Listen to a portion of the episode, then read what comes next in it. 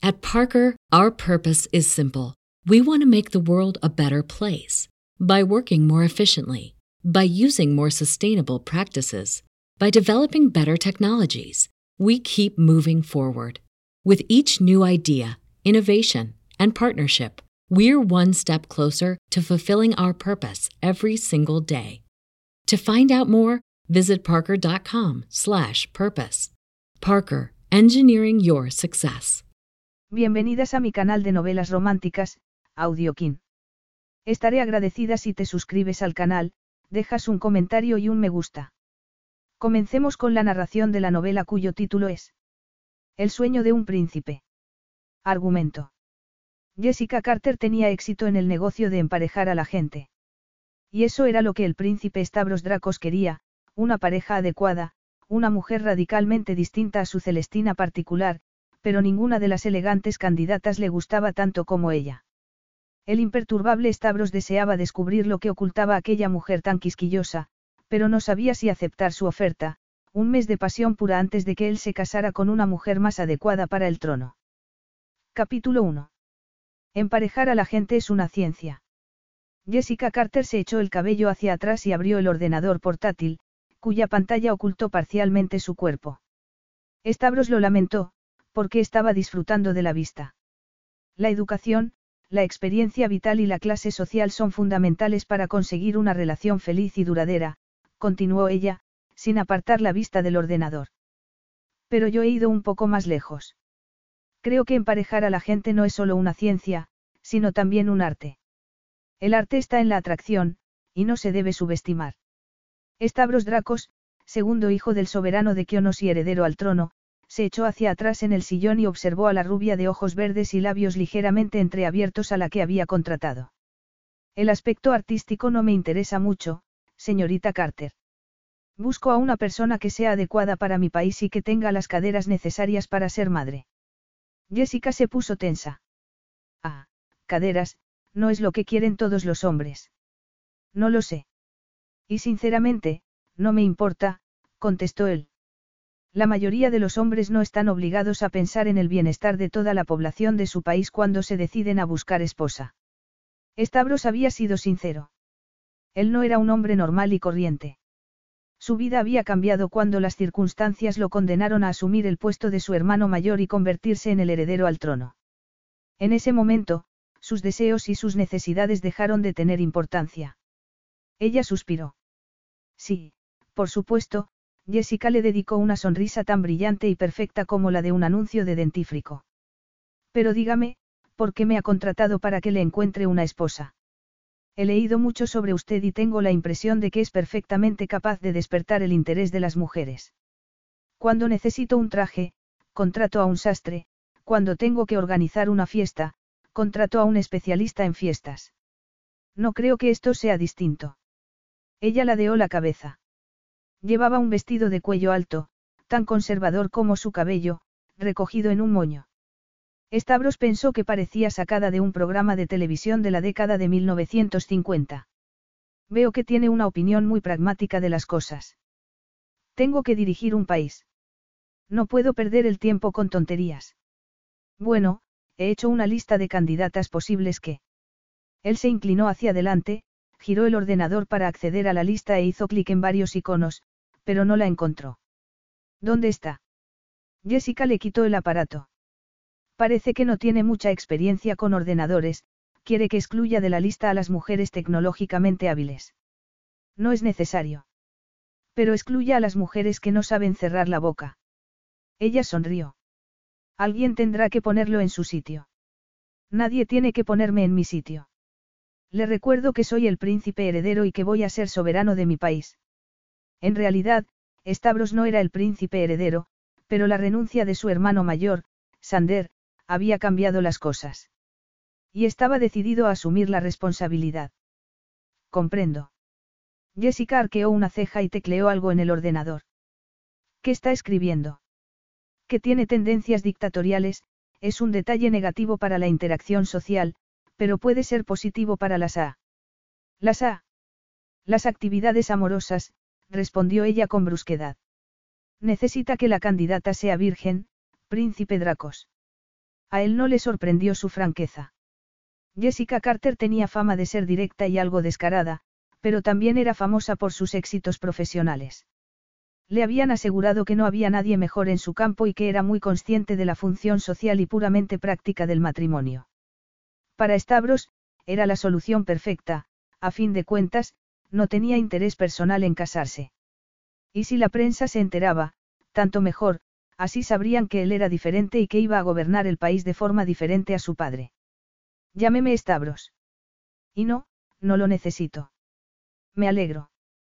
De lo contrario, tendría que pedir pruebas de su historial sexual a las candidatas, es una situación que siempre resulta embarazosa. Insinúa que ya lo ha hecho. Por supuesto. ¿Con quién? Si se lo dijera, tendría que matarlo después, respondió en tono de broma. Nunca hablo de mis clientes. Respeto estrictamente su anonimato. Pero su fama la precede. Tres semanas antes, Stavros había quedado con un viejo amigo que se presentó en compañía de su prometida.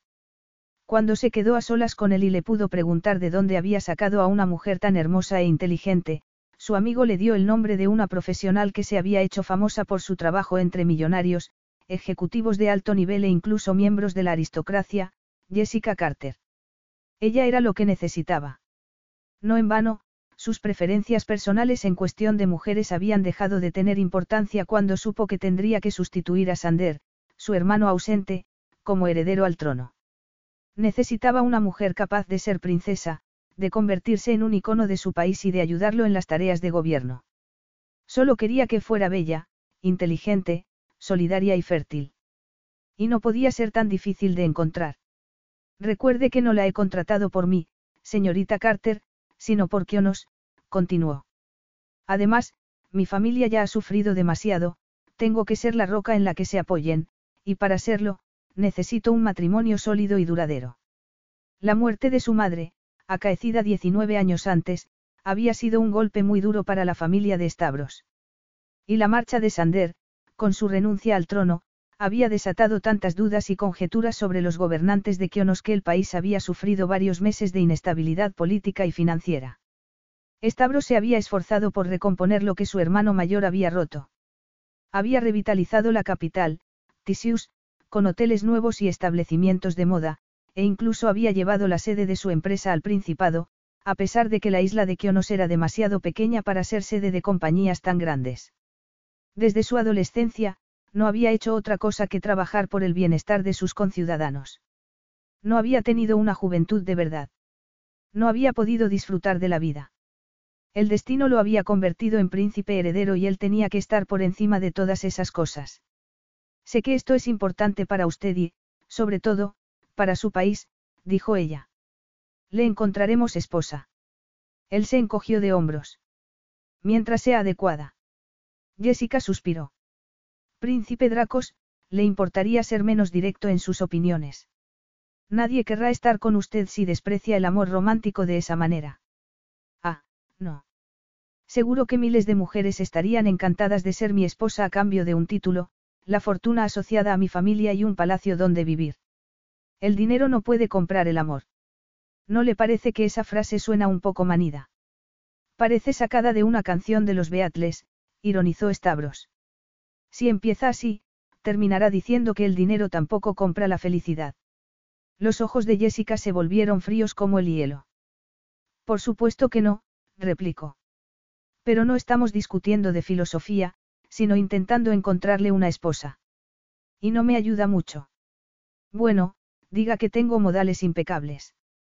Pues yo no los he visto, contraatacó, y no tengo la costumbre de mentir. Usted es mi cliente y tiene mi lealtad, pero también debo mi lealtad al grupo de mujeres con las que suelo trabajar en mi negocio. ¿Cree que una de ellas podría ser la esposa que busco? Sí, creo que sí, contestó. Y si me equivoco, recorreré toda Europa hasta que encontremos a la persona en cuestión. Eso espero. Me han dicho que es la mejor en su campo, incluso ha conseguido que un viejo amigo mío, famoso por ser un soltero empedernido, siente la cabeza. Yo me limito a buscar la mejor pareja posible a mis clientes, afirmó. Y siempre la encuentro, príncipe Stavros. Me gustaría compartir su entusiasmo, pero no puedo. No se preocupe por eso, yo tengo entusiasmo de sobra para los dos, Jessica volvió a mirar la pantalla del ordenador. Su hermana se casa dentro de dos semanas, ¿verdad? En efecto. No quiero que asista a la ceremonia con acompañante. Él frunció el ceño. Descuide, no tenía intención de ir con nadie. Y no se marche con ninguna de las damas de honor, continuó Jessica. Tiene que dar la imagen de un hombre sin compromisos y disponible. Muy bien. Obviamente, no vamos a poner un anuncio para buscarle esposa, así que tendremos que hacerlo con sutileza. Stavros volvió a fruncir el ceño. ¿Y qué tiene de malo lo del anuncio? Bromeo. Ella lo miró con exasperación. Siga mis instrucciones y todo saldrá bien. De todas formas, jamás me marcharía con ninguna de las damas de honor de mi hermana. Las amigas de Evangelina son demasiado jóvenes para mí. Ah, así que quiere una mujer de cierta edad, eso es importante. Sí, no quiero que sea tan joven como Eva, declaró. Puestos a elegir, me gustaría que tuviera 23 años como poco, a fin de cuentas, una diferencia de 10 años no es tan grande. Y no más de 28, por favor. Esta vez fue Jessica quien frunció el ceño. No más de 28. ¿Por qué? ¿Acaso los 29 le parecen una edad muy avanzada? Ironizó ella. ¿Por qué busco una mujer que me pueda dar hijos? ¿Y si tiene más años? Ah, ya, le cortó, muy seca. Estabro sonrió al darse cuenta de lo que pasaba. Evidentemente, su comentario sobre la edad había ofendido a Jessica Carter. Empeoraría la situación si le pregunto cuántos años tiene. En absoluto. Tengo 30 años, príncipe Stavros. Aunque eso no es asunto suyo. Comprendo. Además, yo no me voy a presentar como candidata. Qué pena.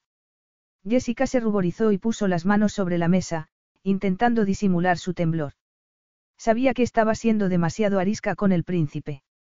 Siempre se ponía arisca cuando se ponía nerviosa. Respiró hondo e intentó recobrar el aplomo y su fachada de mujer imperturbable, tan importante en su trabajo. Tenía que mantener las distancias con los clientes. He conseguido tres invitaciones para la boda de la princesa. Se las daré a tres mujeres que asistirán a la ceremonia, le informó.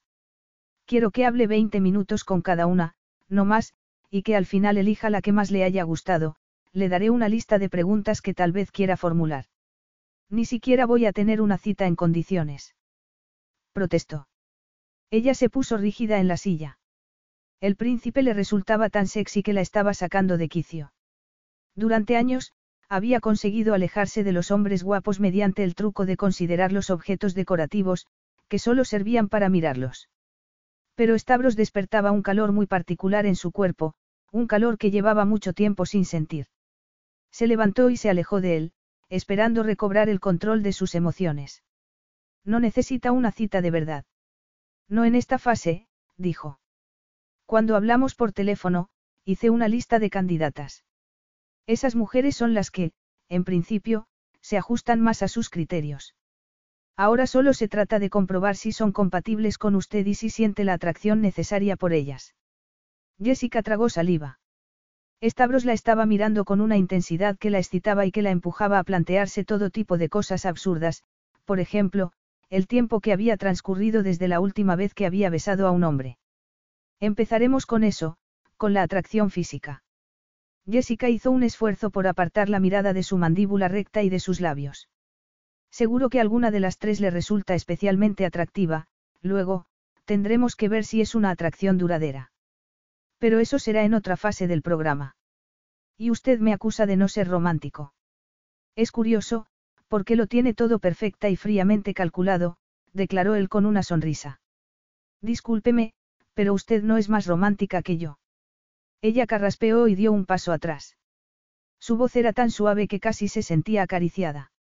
Está bien, admito que no soy una romántica. Lo fui, pero ya no lo soy. Además, ¿Qué es el amor romántico? Un encaprichamiento que nos hace proyectar deseos e ideales en otra persona. El amor romántico es una ilusión. Yo creo en cosas más concretas, como lo que se tiene verdaderamente en común, la gente tiende a equivocarse cuando se deja llevar por la atracción física inicial. Él se pasó una mano por el pelo. Jessica notó que los músculos de su brazo se tensaban y se preguntó si serían tan anchos como parecía. Cualquiera diría que habla por experiencia propia, comentó él. Jessica soltó una carcajada. Sí, más o menos. Sé lo que pasa. Pero no está casada. Lo estuve. Y ahora estoy felizmente divorciada. De hecho, acabo de celebrar el cuarto aniversario de mi divorcio. Stavros arqueó una ceja. Y aún cree en el matrimonio. El fracaso de mi matrimonio me fue muy útil, ahora entiendo lo que se necesita para establecer una relación firme y duradera, contestó. En mi opinión, esto es como las casas, si se construyen sobre arena, se hunden. Yo voy a ayudarlo a construir su matrimonio sobre una superficie de roca. Me parece perfecto. Stavros arqueó una ceja y se levantó del sillón. Era un hombre alto, casi 30 centímetros más alto que ella, y mucho más atractivo en persona que en las fotografías de los periódicos. Jessica se sintió pequeña y más femenina que nunca a la vez. Trabajaremos juntos para conseguirle una mujer apropiada, que sea buena para usted y para su país, dijo, intentando aparentar seguridad. Él se acercó y ella retrocedió un paso más, pero había llegado a la pared y no tuvo más remedio que quedarse allí. Cuando Stavros le ofreció una mano grande, morena e intensamente masculina, se quedó tan anonadada que no pudo recordar qué se hacía cuando alguien le ofrecía la mano. Por suerte, él se le adelantó y se la estrechó brevemente. Aunque habría preferido que no lo hiciera, porque el contacto de su piel la excitó un poco más. Le tomo la palabra, señorita Carter. Pero le advierto que puedo ser un cliente muy pesado. Ella contuvo la respiración. Sabré estar, a la altura. Él soltó una risotada profunda y oscura como el café. Ya lo veremos. Capítulo 2. Su alojamiento le parece satisfactorio. Jessica se dio la vuelta, con el corazón en un puño. Stavros estaba en el pasillo del hotel, sonriendo. Sí, mucho, pero no esperaba verlo aquí. Él echó un vistazo a la habitación. No veo por qué. Este es uno de mis hoteles. Sí, pero di por sentado que. Dio por sentado que no dirijo personalmente mis hoteles, casinos, etc., la interrumpió. Sin embargo, se equivoca. Si mi vida hubiera sido distinta, habría sido un hombre de negocios, como es la que es, divido mi tiempo entre las obligaciones asociadas a mi título de príncipe y las asociadas a mis empresas. Ella intentó sonreír. De todas formas, me parece extraño que, con todos los hoteles que tiene en la isla, aparezca precisamente en el mío. Bueno, reconozco que no ha sido casualidad. He venido por usted, aunque también tengo un motivo profesional para estar aquí. Jessica sintió un cosquilleo en el estómago y se tuvo que recordar que Stavros era un cliente, no alguien con quien pudiera mantener una relación amorosa. Además, todavía no se habían cerrado las heridas de sus cinco años de matrimonio con Gil. La habían dejado sin ánimo para salir con otros hombres.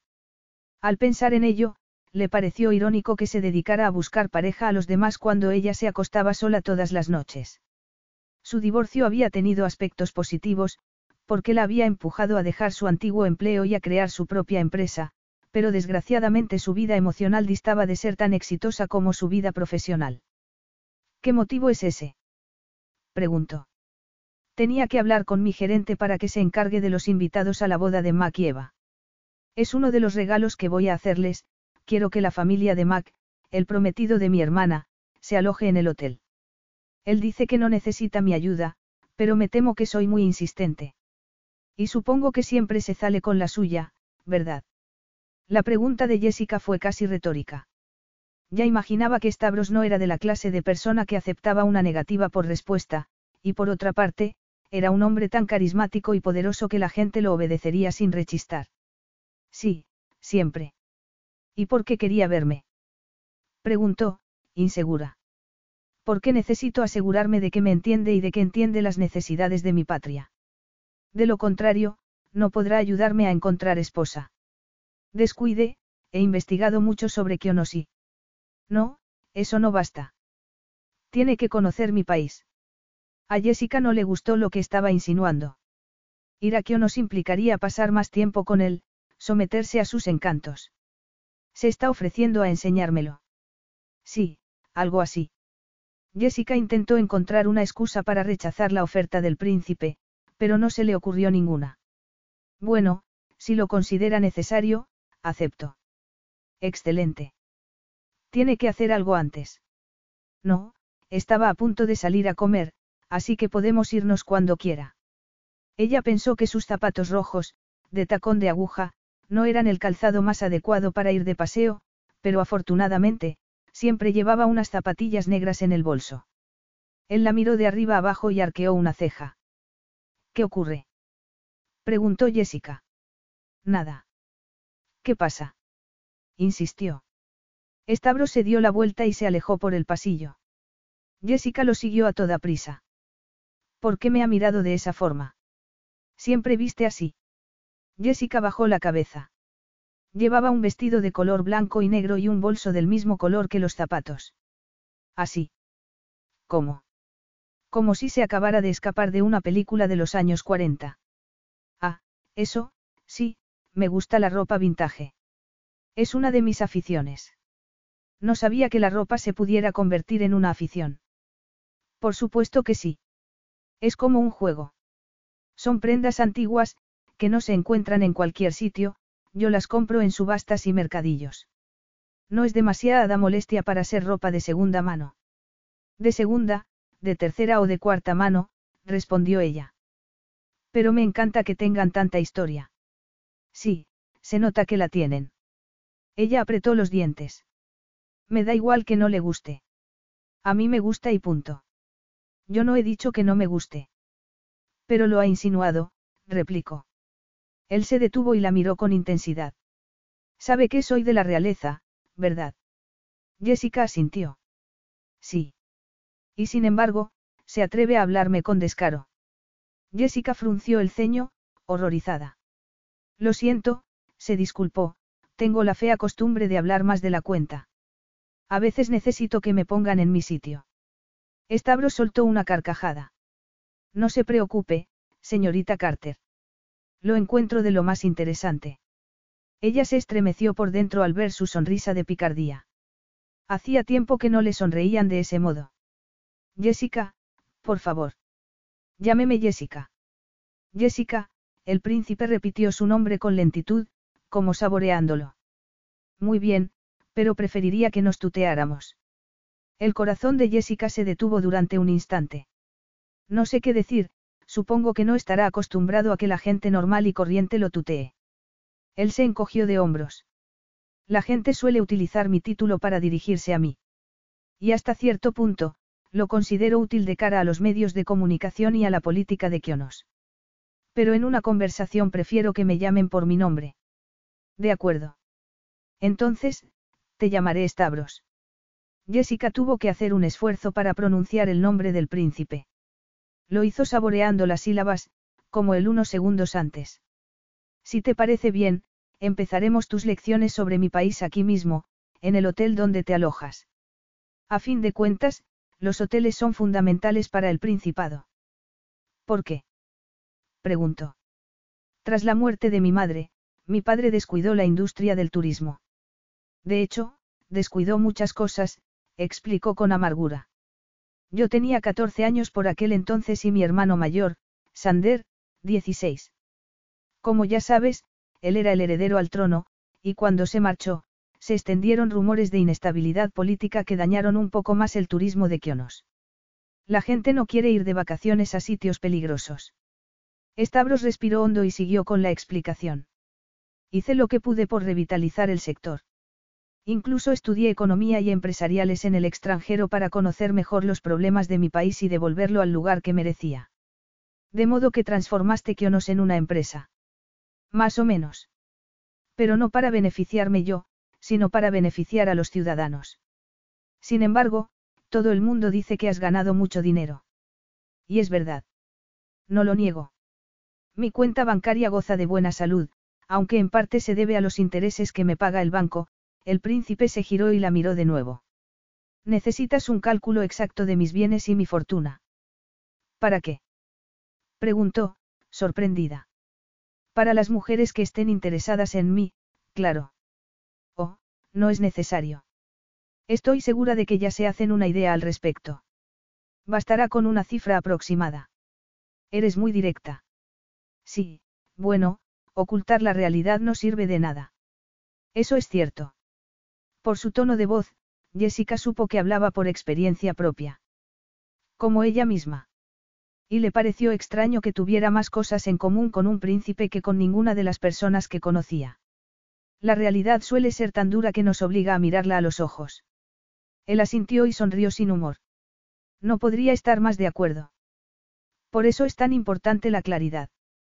A veces, nos vemos envueltos en problemas que no nos hemos buscado y de los que no tenemos la culpa, pero nunca se arreglan por el procedimiento de ocultarlos. Se detuvieron a llegar al ascensor. Stavros pulsó el botón, y las puertas, de color dorado, se abrieron segundos después. El descenso fue tan rápido como el cruce posterior del elegante vestíbulo. Al salir a la calle, Jessica vio que los estaba esperando una limusina. Era negra, típicamente oficial. No parecía encajar con lo que sabía del príncipe, y tuvo la impresión de que, de haber podido, Stavros habría elegido un vehículo menos conservador. Él le abrió la portezuela y ella suspiró cuando se acomodó en el asiento trasero y notó el aire acondicionado. no era un lugar realmente bonito, pero aquel día no soplaba ni más leve brisa y hacía calor. En cuanto se pusieron en marcha, Jessica preguntó. ¿Por qué una limusina? Él se encogió de hombros. Es el procedimiento rutinario, dijo. Stavros pulsó un botón y automáticamente se abrió un panel. En su interior había dos botellas de cerveza, heladas. Jessica rió. Estás lleno de sorpresas. Stavros le dio una botella. ¿Tú crees? Sí. Contratas a una Celestina para que te encuentre esposa y bebes cerveza en una limusina. Yo diría que no eres exactamente lo que la gente espera de un príncipe. Bueno, tengo que asumir mis responsabilidades y acatar bastantes protocolos, pero hay cosas en las que gozo de cierta libertad. Y las aprovechas. Hay que disfrutar de los placeres de la vida, no. Por supuesto. Stavros alcanzó un abridor, se inclinó sobre ella y quitó el tapón a la botella que le había dado. Eres un caballero. Y un profesional con la apertura de botellas, bromeó. Practicaste mucho en la universidad. Como todo el mundo, supongo. ¿Dónde estudiaste? Estuve dos años en Gran Bretaña y otros dos en Estados Unidos. Ella asintió. En ese caso, deberíamos buscarte una mujer que haya viajado, que tenga conocimiento de varias culturas y que hable varios idiomas. Lo dices porque parezco un hombre culto. Stavros echó un trago de cerveza y pasó un brazo por encima del respaldo del asiento. Su pose era tan relajada que Jessica sintió el deseo de acurrucarse contra él. Sí, claro, tendrás que comunicarte con tu esposa, establecer con ella un contacto intelectual, respondió. La mayoría de las mujeres con las que he salido solo son capaces de establecer contactos a nivel físico, dijo con tono sugerente. Aunque no tengo quejas al respecto, es un nivel fundamental. Ella carraspeó y se quejó en silencio por ruborizarse ante una simple insinuación sobre las relaciones sexuales. No tenía sentido. El sexo formaba parte de su trabajo. Y ella no se ruborizaba nunca. Yo también creo que el sexo es fundamental. Jessica fue consciente de que su voz sonó tensa y algo mojigata, aunque no supo por qué. Sin embargo, tu esposa no dejará de serlo cuando salgáis del dormitorio. Tendréis que tener algo más en común. Desde luego. Pero, como ya he dicho, tengo mis prioridades, la atracción sexual me importa menos que una reputación intachable y la capacidad de tener hijos. ¿Y cómo quieres que comprobemos si es capaz de tener hijos? Comprobarlo. ¿Para qué? Casi todas las mujeres son fértiles, dijo con desdén, como si la infertilidad le pareciera una posibilidad absurda. Jessica apretó los labios. Algunas no. Entonces, las candidatas tendrán que pasar por un examen médico. ¿Y tú? Stavros la miró con sorpresa. Yo. Naturalmente. Es lo justo, las candidatas tienen derecho a saber que gozas de buena salud, alegó. Pretendes que me haga análisis para demostrar que estoy libre de enfermedades de transmisión sexual. Sí. Quieres tener hijos con tu mujer, lo cual significa que haréis el amor sin métodos anticonceptivos. Y eso siempre supone un riesgo para la salud. Pero ellas también se harán los análisis, ¿verdad? Todas las mujeres y los hombres que están en mis archivos tienen la obligación de hacérselos, dijo. Pues tienes suerte, porque me hice esos análisis hace poco y estoy limpio. ¿Quieres que te los envíe? Sí, por favor, pero doy por sentado que no mantendrás más relaciones sexuales hasta que te encontremos esposa, contestó, ruborizándose otra vez. Porque, si las mantienes, tendrás que hacértelos de nuevo. Stavros le lanzó una mirada llena de calidez. No tenía intención. De hecho, hace tiempo que no me acuesto con nadie. Magnífico, y eso me recuerda que no te puedes acostar con las mujeres que te presente. Ya conocen las normas. No permito las relaciones sexuales entre mis clientes. Él la miró con incredulidad. No. No hasta que mi trabajo haya terminado. Yo no me dedico a facilitar revolcones a la gente, sino a formar parejas duraderas, respondió. Obviamente, la relación que establecen se puede disolver más tarde, pero eso ya no es asunto mío. Ah, comprendo, no quieres ser una intermediaria del sexo. Exacto. Cuando empecé con este negocio, estaba tan entusiasmada que no me di cuenta de que, si alguno de mis contactos resultaba ser un profesional del sexo, yo me convertiría en una proxeneta. Y decidiste establecer normas. Sí. Dime una cosa, si es verdad que no eres una romántica, ¿por qué te decidiste por una profesión como esta? Jessica se giró hacia la ventanilla y contempló el azul del mar y la blanca línea arenosa de la playa. ¿Por qué me gusta ayudar a la gente y por qué se me da bien? Mis métodos funcionan. Entonces, ¿por qué no te los aplicas a ti misma? Ella rió. ¿Por qué no siento el menor deseo de volver a casarme? Ya me vestí de blanco una vez y no quiero repetir la experiencia. Y sin embargo, buscas pareja a los demás. Sí, ya sé que resulta paradójico. Pero curiosamente, mi trabajo me ha ayudado a recuperar la fe en la humanidad.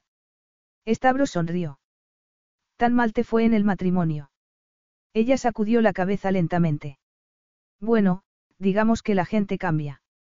A veces, las parejas cambian juntas y, a veces, una persona cambia y la otra no puede soportarlo.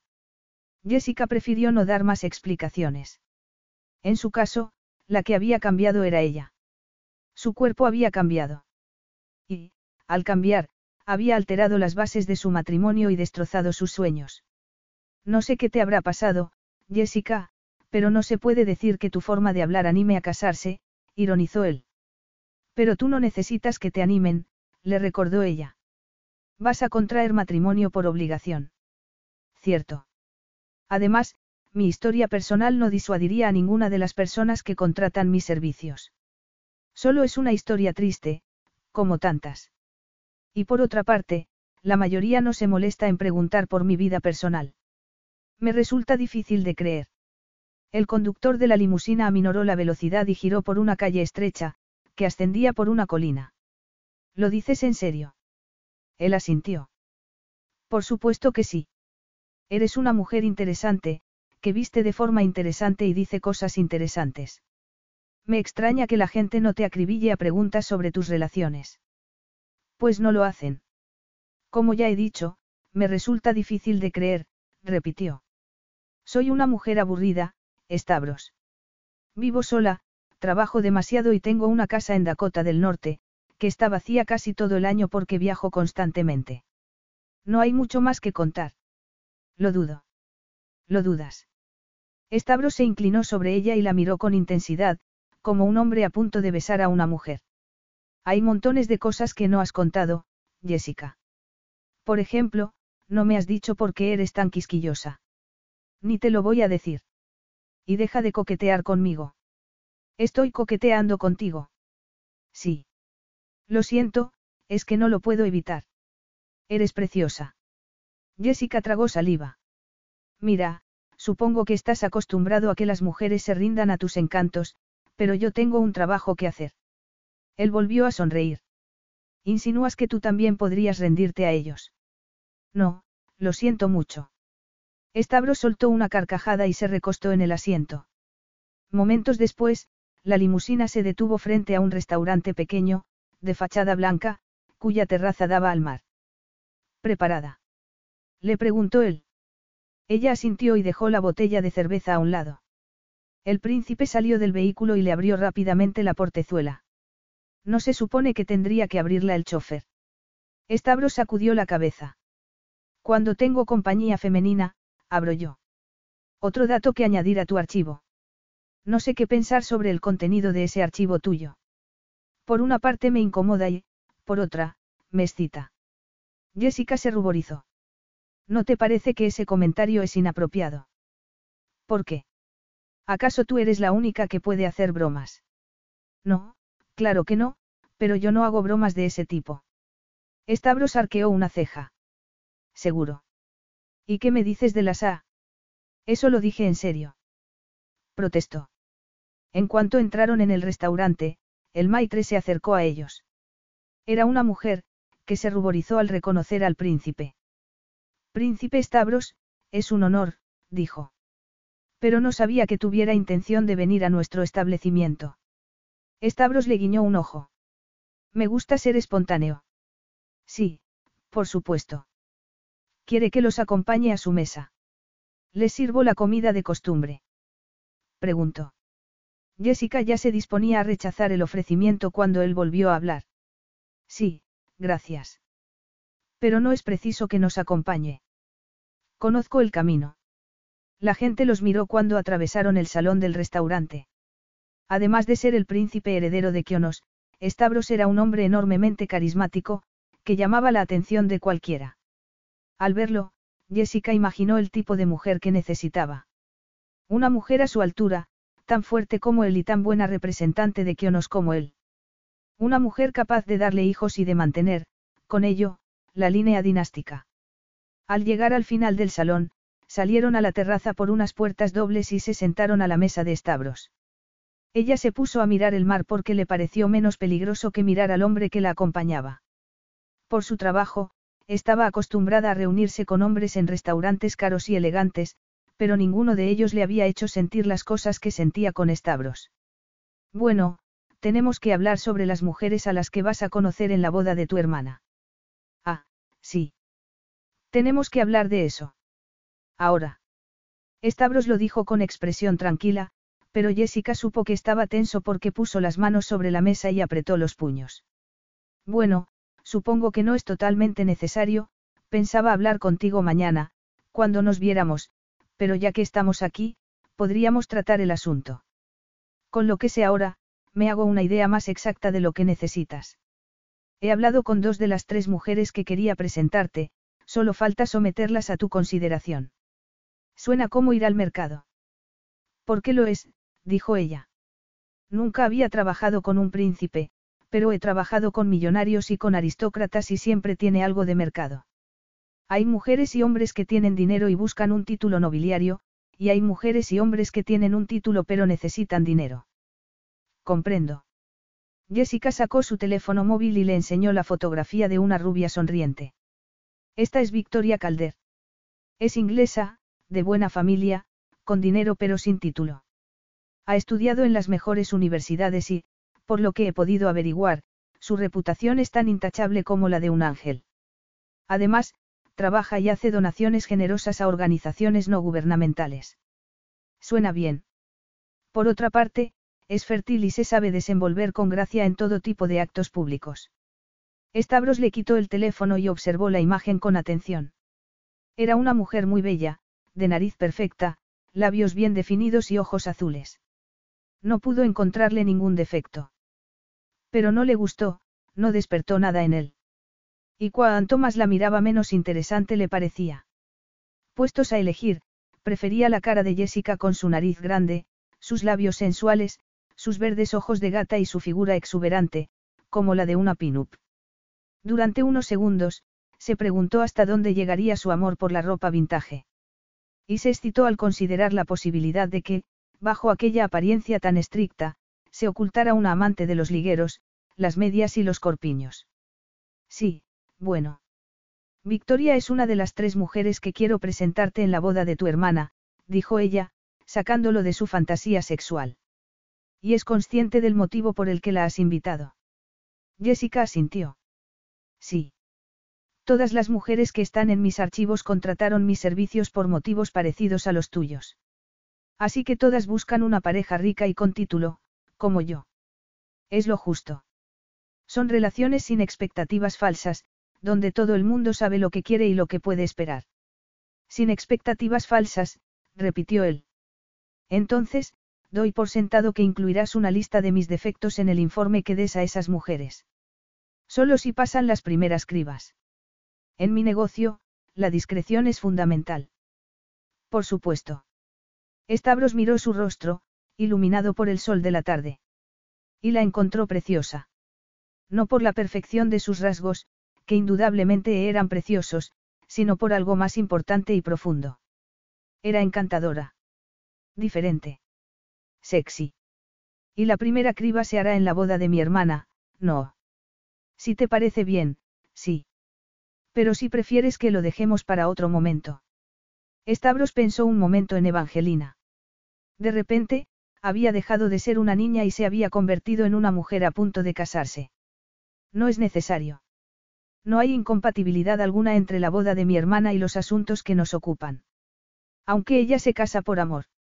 Es un buen motivo para casarse. Él la miró fijamente. Desde luego. Pero tú y yo sabemos que hay otros. Sí. Mi padre la había condenado a un matrimonio de conveniencia, por el bien de Kionos.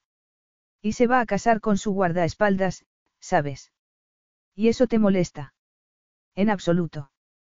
Pero al final, vas a ser el único que se case por obligación. No importa. Puedo con ello. ¿Y qué me dices de tu hermano mayor? Para mí, es como si estuviera muerto, respondió con amargura. No le importa ni su país ni su familia ni su gente. Justo entonces apareció un camarero con una bandeja llena de comida y de bebidas, que sirvió. Stavros echó un trago de vino y Jessica se llevó una uva a la boca. Me alegro mucho por Eva, continuó él. Además, tampoco se puede decir que se vaya a casar sin tener en consideración las necesidades de Kionos. Mac, su prometido, es un hombre con mucho dinero y contactos importantes. La amargura de Stavros había desaparecido. Ahora hablaba con aparente buen humor y con una sonrisa en los labios, como si estuviera preparado para una sesión fotográfica. Pero Jessica no se dejó engañar. En su actitud había un fondo de tristeza. Y era lógico. Su hermana abandonaba sus responsabilidades para casarse por amor. Su hermano renunciaba al trono y lo condenaba a él a asumir su carga. Lo habían dejado solo. Bueno, no te preocupes. Encontraremos una mujer a la altura de las necesidades de Kionos y de las tuyas, dijo en un intento por animarlo. Él volvió a sonreír y ella sintió una punzada en el corazón. El príncipe Stavros le gustaba mucho, tanto que, cuando volvió a mirar la fotografía de Victoria Calder, sintió un acceso de celos. Sin embargo, no se podía permitir el lujo de sentir algo por él, ni desde el punto de vista económico, porque al fin y al cabo era su cliente, ni desde el punto de vista emocional. El amor le había salido muy caro. Y no estaba dispuesta a repetir el error. Capítulo 3. Jessica intentó no hundirse en la desesperación cuando vio junto a la mesa del buffet a una de sus candidatas, Dominique Lampier. Parecía inquieta, a punto de abalanzarse sobre Stavros y apartarlo a la fuerza de Corintia, la pelirroja con la que el príncipe estaba hablando en ese momento. Evidentemente, se había equivocado con ellas. Pero ya era tarde para enmendarse. Sus candidatas, que en circunstancias normales eran personas con aplomo y muy educadas, habían perdido la cabeza y todo su sentido de la elegancia ante la posibilidad de competir por un príncipe heredero. A Victoria Calder, su mejor baza para Stavros, le había surgido un problema de última hora que había obligado a Jessica a sustituirla por Dominique. Una decisión de la que ahora se lamentaba amargamente. Quédate donde estás, dijo en voz baja, como si Dominique pudiera oírla al otro lado del salón. Jessica estaba sudando, literalmente. Se llevó las manos al escote del vestido y tiró un poco del canesú, incómoda. Durante unos segundos, perdió la confianza en sí misma y volvió a sentirse como la chica de Dakota del Norte, sencilla y poco refinada, que había sido. Respiró hondo e intentó recobrar la calma. Stavros miró el reloj y se alejó de Corintia justo a tiempo, cuando se cumplían 20 minutos exactos desde el principio de su conversación. Estaba siguiendo sus directrices a rajatabla. Ahora tenía que acercarse al buffet y hablar con Dominique. Jessica soltó un suspiro de alivio cuando el príncipe llegó a su objetivo y dedicó una sonrisa amable a la nueva candidata. Pero su alivio se transformó en celos al ver que le ponía una mano en el brazo.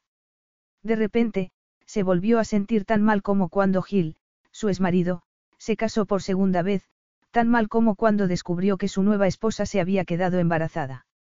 Y sintió vergüenza de sí misma. Sabía que no tenía derecho a sentir celos de la mujer de Gil, ella se había limitado a darle un hijo y él, a seguir adelante.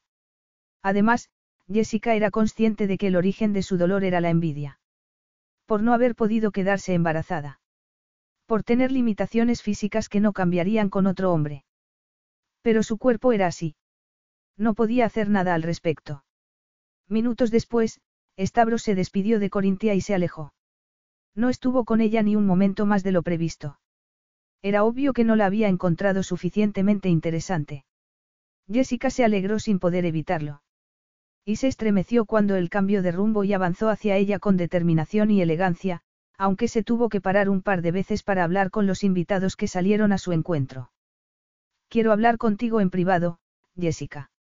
Ella miró a su alrededor. No quiero llamar la atención.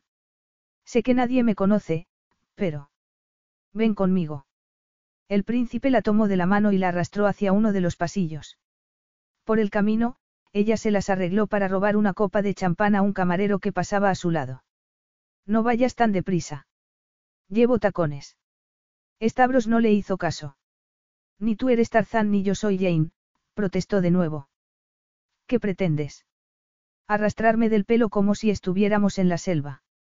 Él le lanzó una mirada, pero siguió andando y tirando de ella hasta que se encontraron frente a la puerta de su despacho. Entonces, la soltó, pulsó el código de seguridad en el panel y abrió la puerta. Adelante. Ella entró en el despacho y cruzó los brazos por debajo de los pechos, pero al darse cuenta de que esa postura los hacía aún más prominentes, cambió de posición y se puso las manos en las caderas. ¿Se puede saber qué pasa? Que ninguna de tus candidatas me parece aceptable. Ninguna. No. Pero, ni siquiera te ha gustado Dominique. Preguntó, desconcertada. Le has tocado un brazo. Estabro se encogió de hombros. Solo ha sido un coqueteo inocente, explicó. ¿Y por qué coqueteas con alguien que no te gusta? Quiso saber.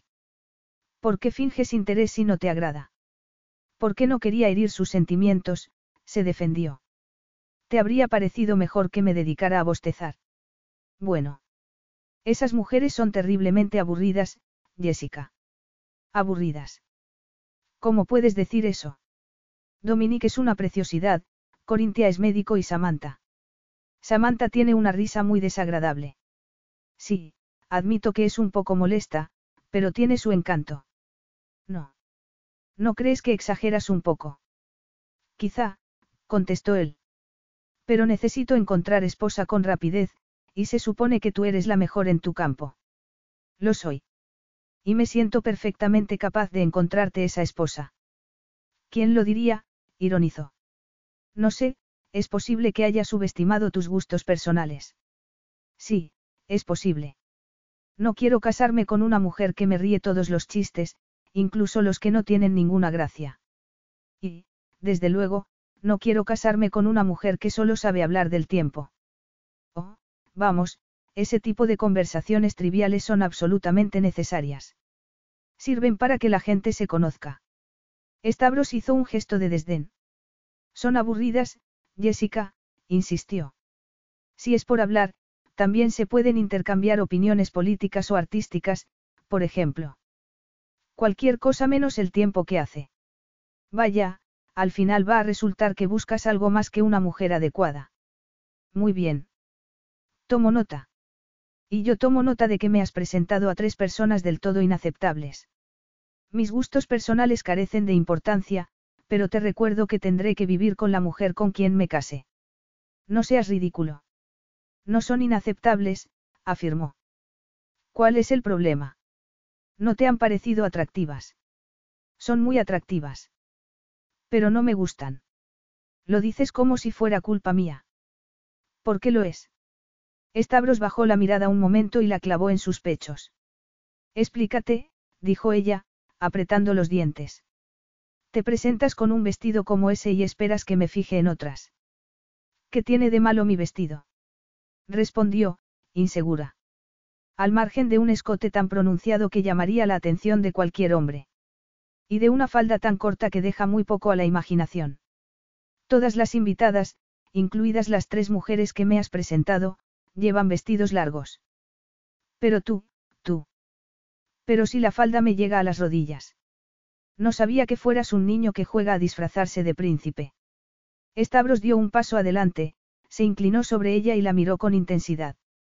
Jessica respiró hondo y se mantuvo firme.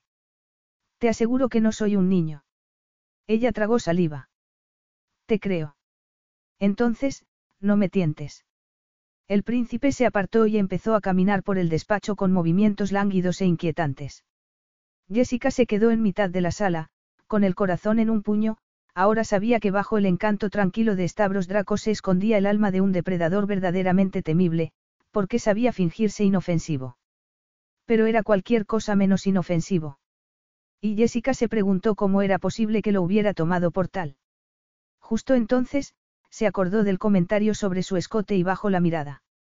Stavros había conseguido que volviera a sentirse deseable y que volviera a sentir algo positivo sobre su propio cuerpo.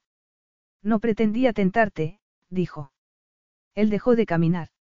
Jessica, no es posible que no seas consciente de tu belleza ni del efecto que causa.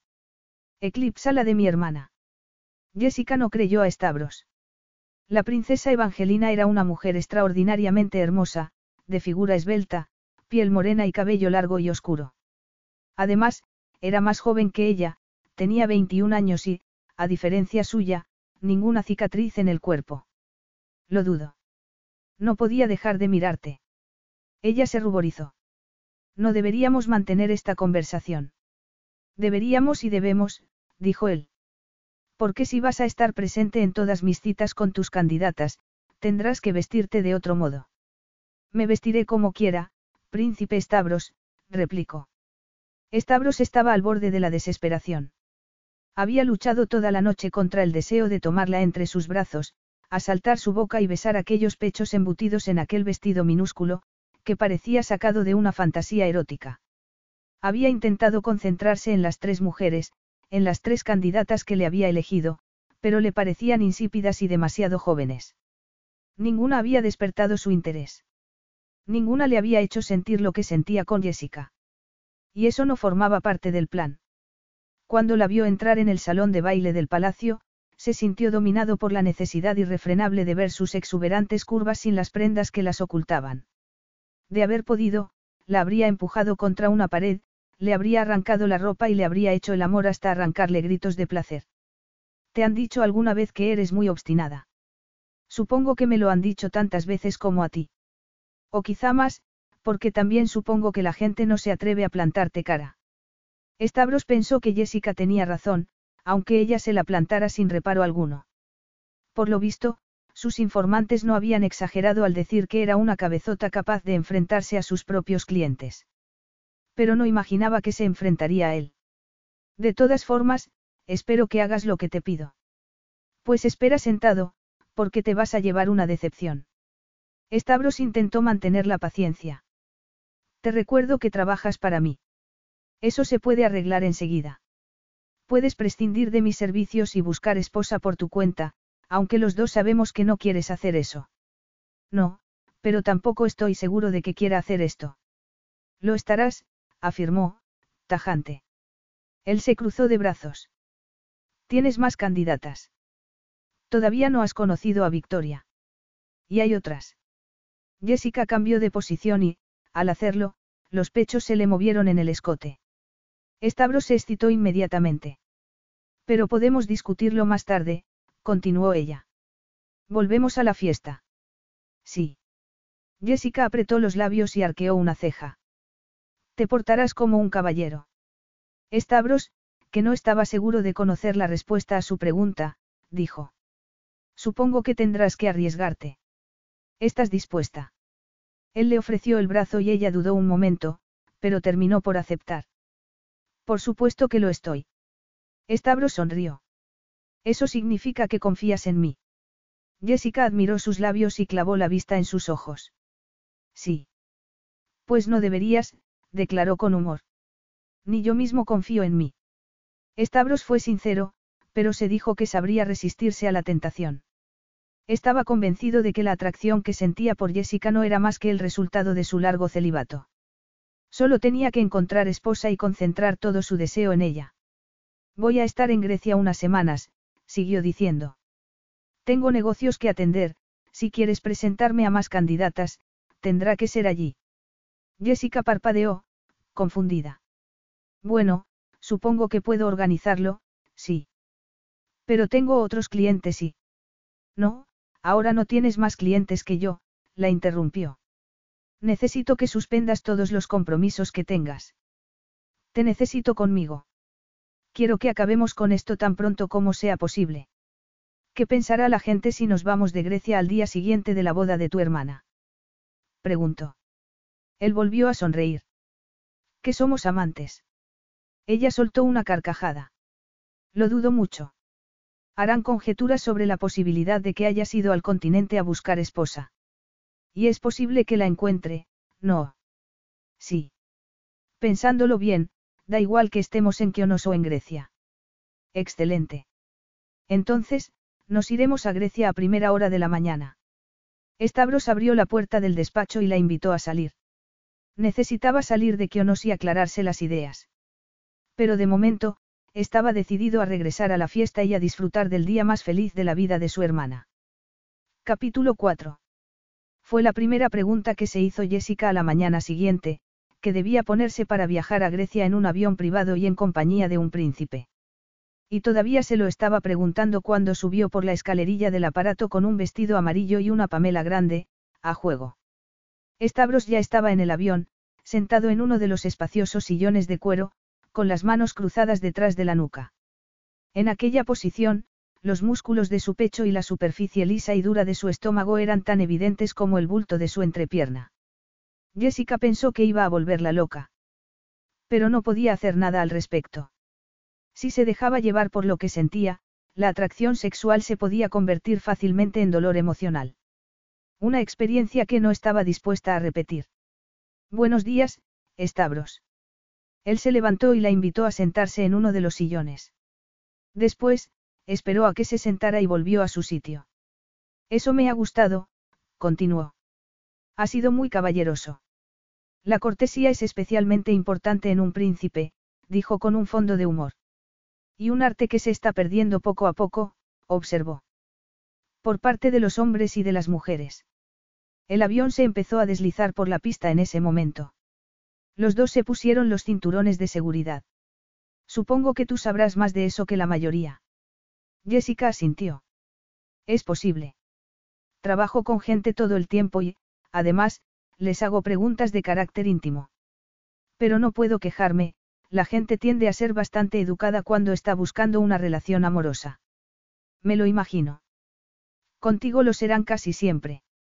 Pocas personas se atreven a faltar al respeto a un príncipe heredero, afirmó. Pues no parece que mi cargo te asuste mucho a ti. El avión aceleró para despegar y Jessica sintió una punzada de emoción. Siempre le habían gustado los despegues.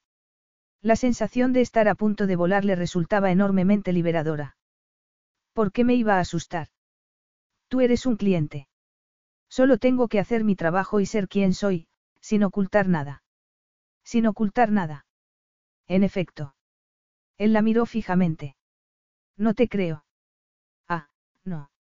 No, respondió. Eres una mujer llena de secretos. Por ejemplo, todavía estoy esperando a que me digas por qué eres tan quisquillosa. Ella se mordió el labio. Te pedí que no coquetearas conmigo. Stavros se inclinó hacia adelante, acercándose un poco más a ella. Me lo pediste cuando empecé a hablar de cosas de las que tú no querías hablar. Todo el mundo tiene secretos, se defendió. Incluso tú. Yo no tengo secretos. Los medios de comunicación han publicado hasta los detalles más irrelevantes de mi vida. Insinúas que eres un libro abierto. Insinúo que no tengo nada que ocultar y que, si lo tuviera, no podría ocultarlo. Aparecería en los periódicos al día siguiente, respondió con amargura. Por supuesto, eso no significa que no sea discreto con ciertos asuntos.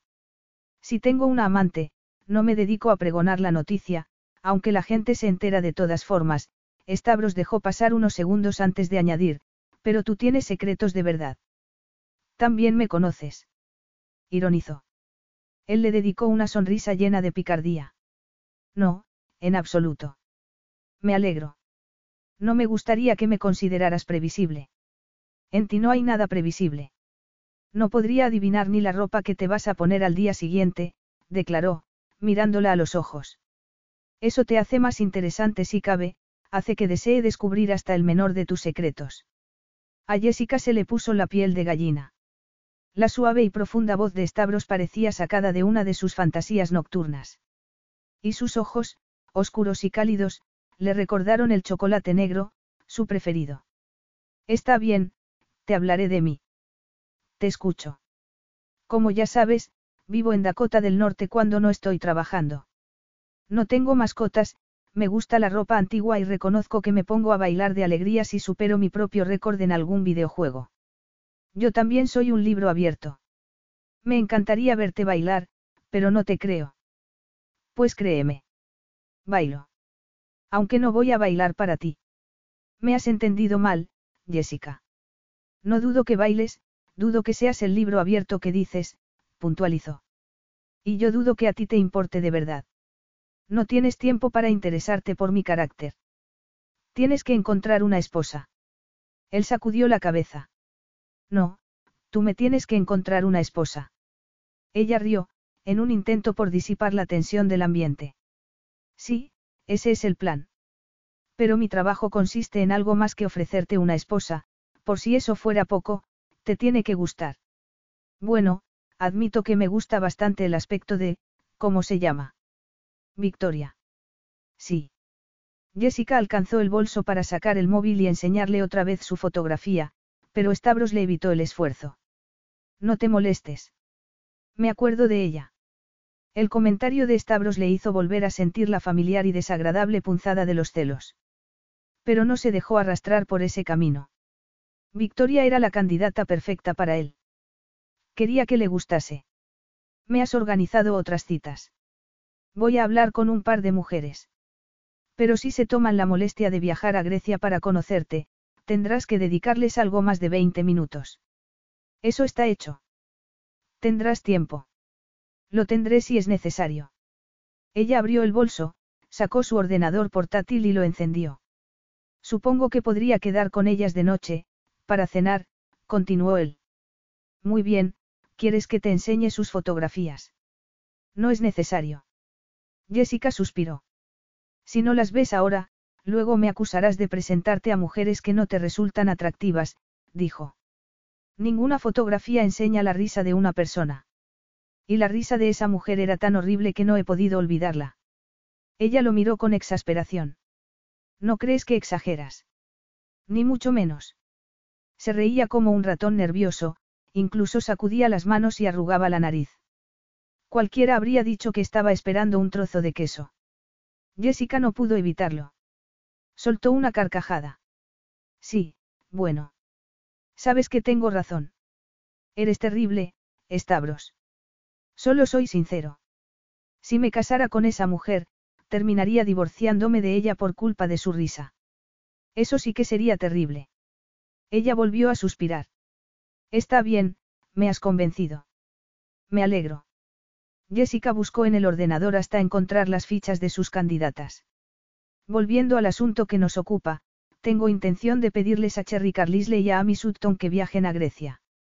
Cherry es morena y Amy, pelirroja, y como Victoria es rubia, tendrás toda una gama donde elegir. Él sonrió. Gracias. Cuando aterricemos, las llamaré por teléfono y les pediré que vayan a verte tan pronto como puedan. Eso me recuerda una cosa, ¿qué pasará si alguna de ellas se va de la lengua y habla con la prensa? No te preocupes. Sus contratos incluyen una cláusula de confidencialidad. Una cláusula de confidencialidad. Sí. Me tomo mi profesión muy en serio. Sé que los paparazzi harían cualquier cosa por conseguir esa primicia, así que tomé precauciones. Stavros la miró con interés. ¿Y qué pasaría si incumplen los términos del contrato? que tendrían que entregarme a su primer hijo. ¿Cómo? Era una broma, Stavros, las consecuencias no serían tan nefastas, pero tendrían que pagar una multa importante. Vaya, eres mucho más dura de lo que pareces. Ella se recostó en el asiento y se cruzó de brazos. Sí. Sí. Tienes el aspecto de una mujer dulce y encantadora, Stavros admiró sus senos durante unos segundos. Pero puedes llegar a ser muy, cínica. Incluso más que yo.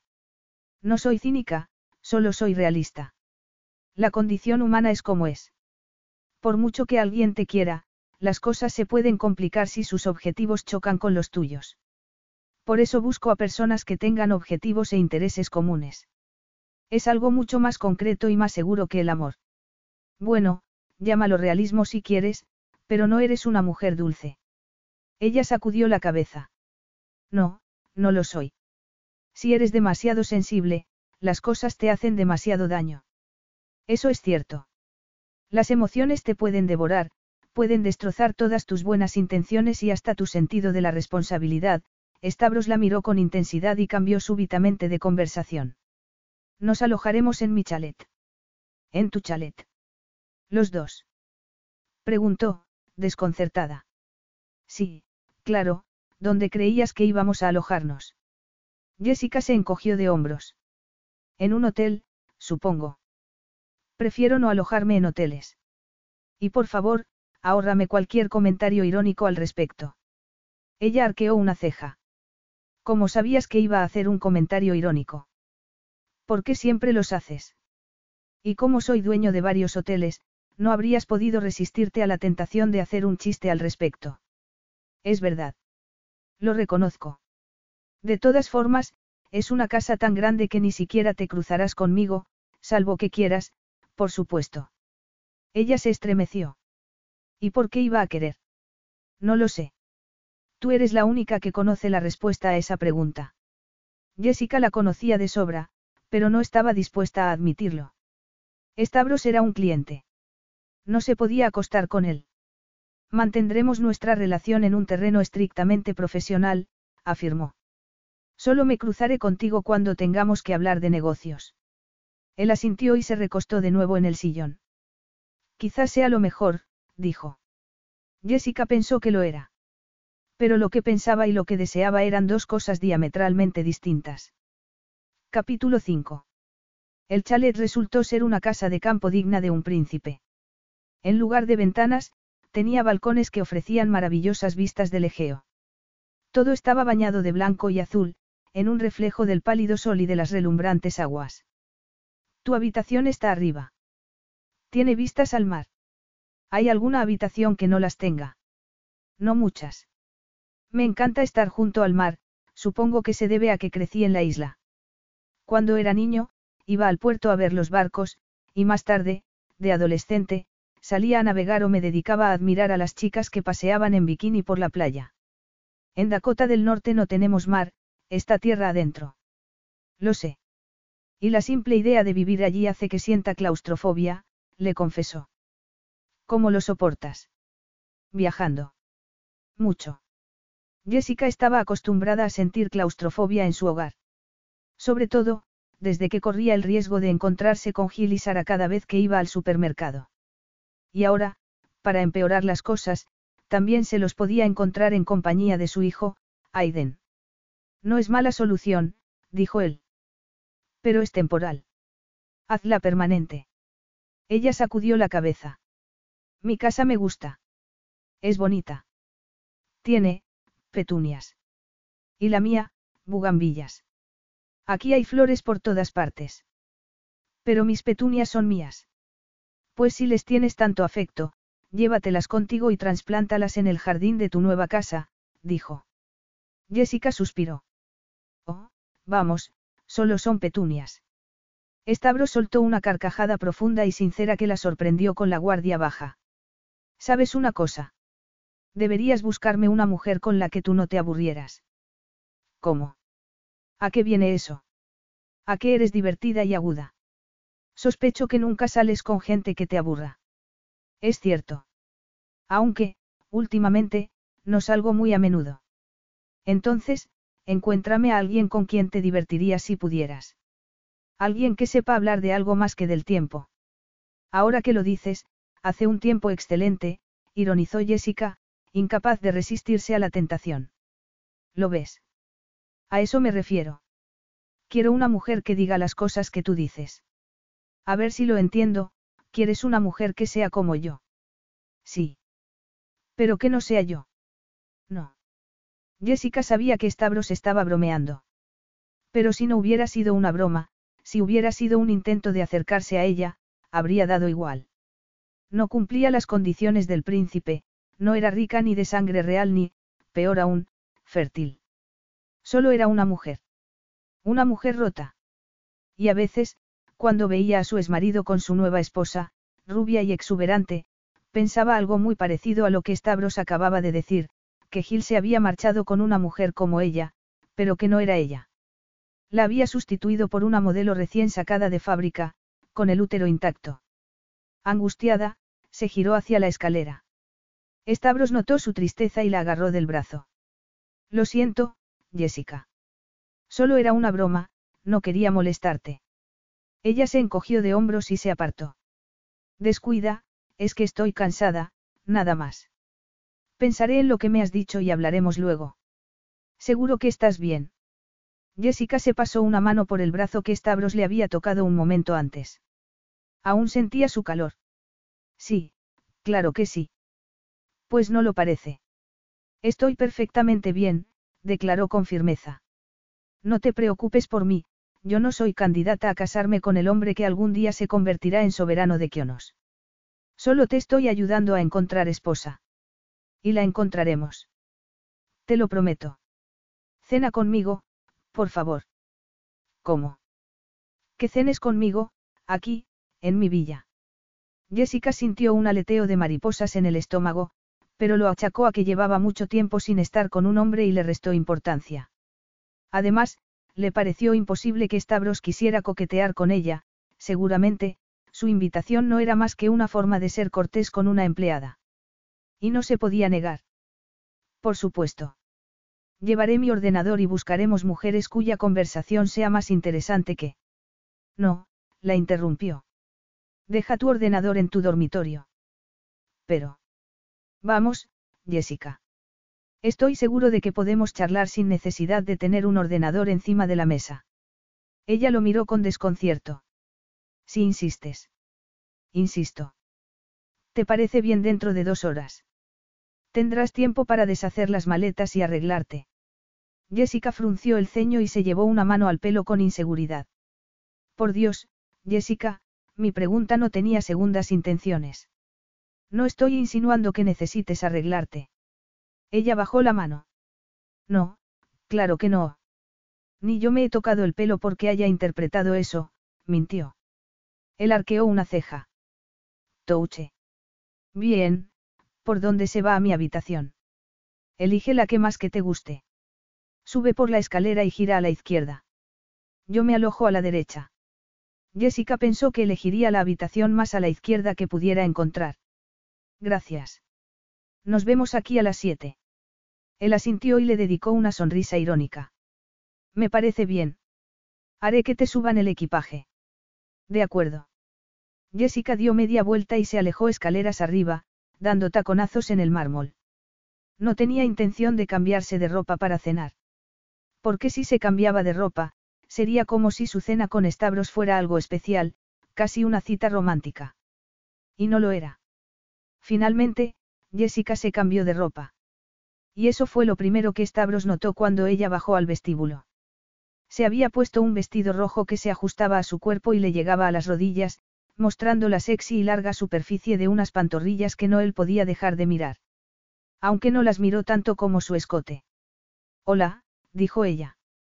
Stavros clavó la vista en sus labios, pintados de color cereza, y pensó que una mujer que se pintaba los labios de ese color debía de tener una expresión sensual. Pero su expresión era tan triste como antes, tanto, que deseó abrazarla y darle ánimos. Aquello lo desconcertó. La necesidad de animar a alguien era nueva para él. Y si no lo era, lo conectaba con una parte de su pasado que ya no existía, con el hombre que había sido cuando pensaba que tenía todo un futuro por delante, sin las obligaciones y las responsabilidades asociadas a ser el príncipe heredero de Kionos. Buenas noches. ¿Ya te has acomodado? Sí, es una habitación preciosa, contestó ella, sonriendo un poco. Muy, agradable. Las palabras de Jessica le sonaron demasiado débiles e inanes. Pero Jessica Carter no era ni lo uno ni lo otro, tenía más pinchos que un puerco espín y, normalmente, solo se mostraba indiferente con intención de irritarlo. Y normalmente, lo conseguía. De algún modo, había conseguido superar sus defensas y acceder a las emociones que Stavros ocultaba a los demás. Háblame de tu vestido. Jessica parpadeó, confundida. Stavros sonrió porque se había salido con la suya, había hecho el comentario para desconcertarla y para redirigir sus propios pensamientos hacia un terreno menos peligroso que sus emociones. De mi vestido. Él empezó a caminar hacia la terraza, donde les habían servido la cena. Sí, de tu vestido. ¿Qué historia tiene? Porque tendrá una historia, a fin de cuentas, eres una mujer que hace de la ropa su pasatiempo. Jessica lo siguió. Sí, pero no imaginaba que te interesaría. Por supuesto que me interesa, Stavros se detuvo al llegar a la mesa y le ofreció una silla. Anda, siéntate y cuéntame. Ella arqueó una ceja. Yo no acato órdenes, protestó. La brusquedad de Jessica no molestó a Stavros, pero la aprovechó para contraatacar del mismo modo y protegerse de la atracción que sentía hacia ella. Ni yo te he ordenado nada. Ella se sentó a regañadientes, alcanzó una copa de vino blanco y echó un buen trago antes de hablar. Lo compré en una tienda de segunda mano. Él se sentó frente a ella. Sigue. Te escucho. Es de finales de los años 40 o principios de los 50. Una especie de atuendo profesional. Profesional. Sí, la ropa de aquella época era muy femenina. Las mujeres no estaban obligadas a ponerse trajes sobrios para dar una imagen respetable en el trabajo. Esa es otra de las razones por las que me gusta. Pues te queda muy bien. Me alegra que pienses así. Al principio, cuando nos conocimos, me mirabas como si yo fuera un bicho raro. ¿En serio? ¿En serio? Stavros cambió de conversación otra vez para no tener que dar explicaciones al respecto. Espero que te guste el pescado, dijo, señalando el plato. Sí, aunque antes no me gustaba.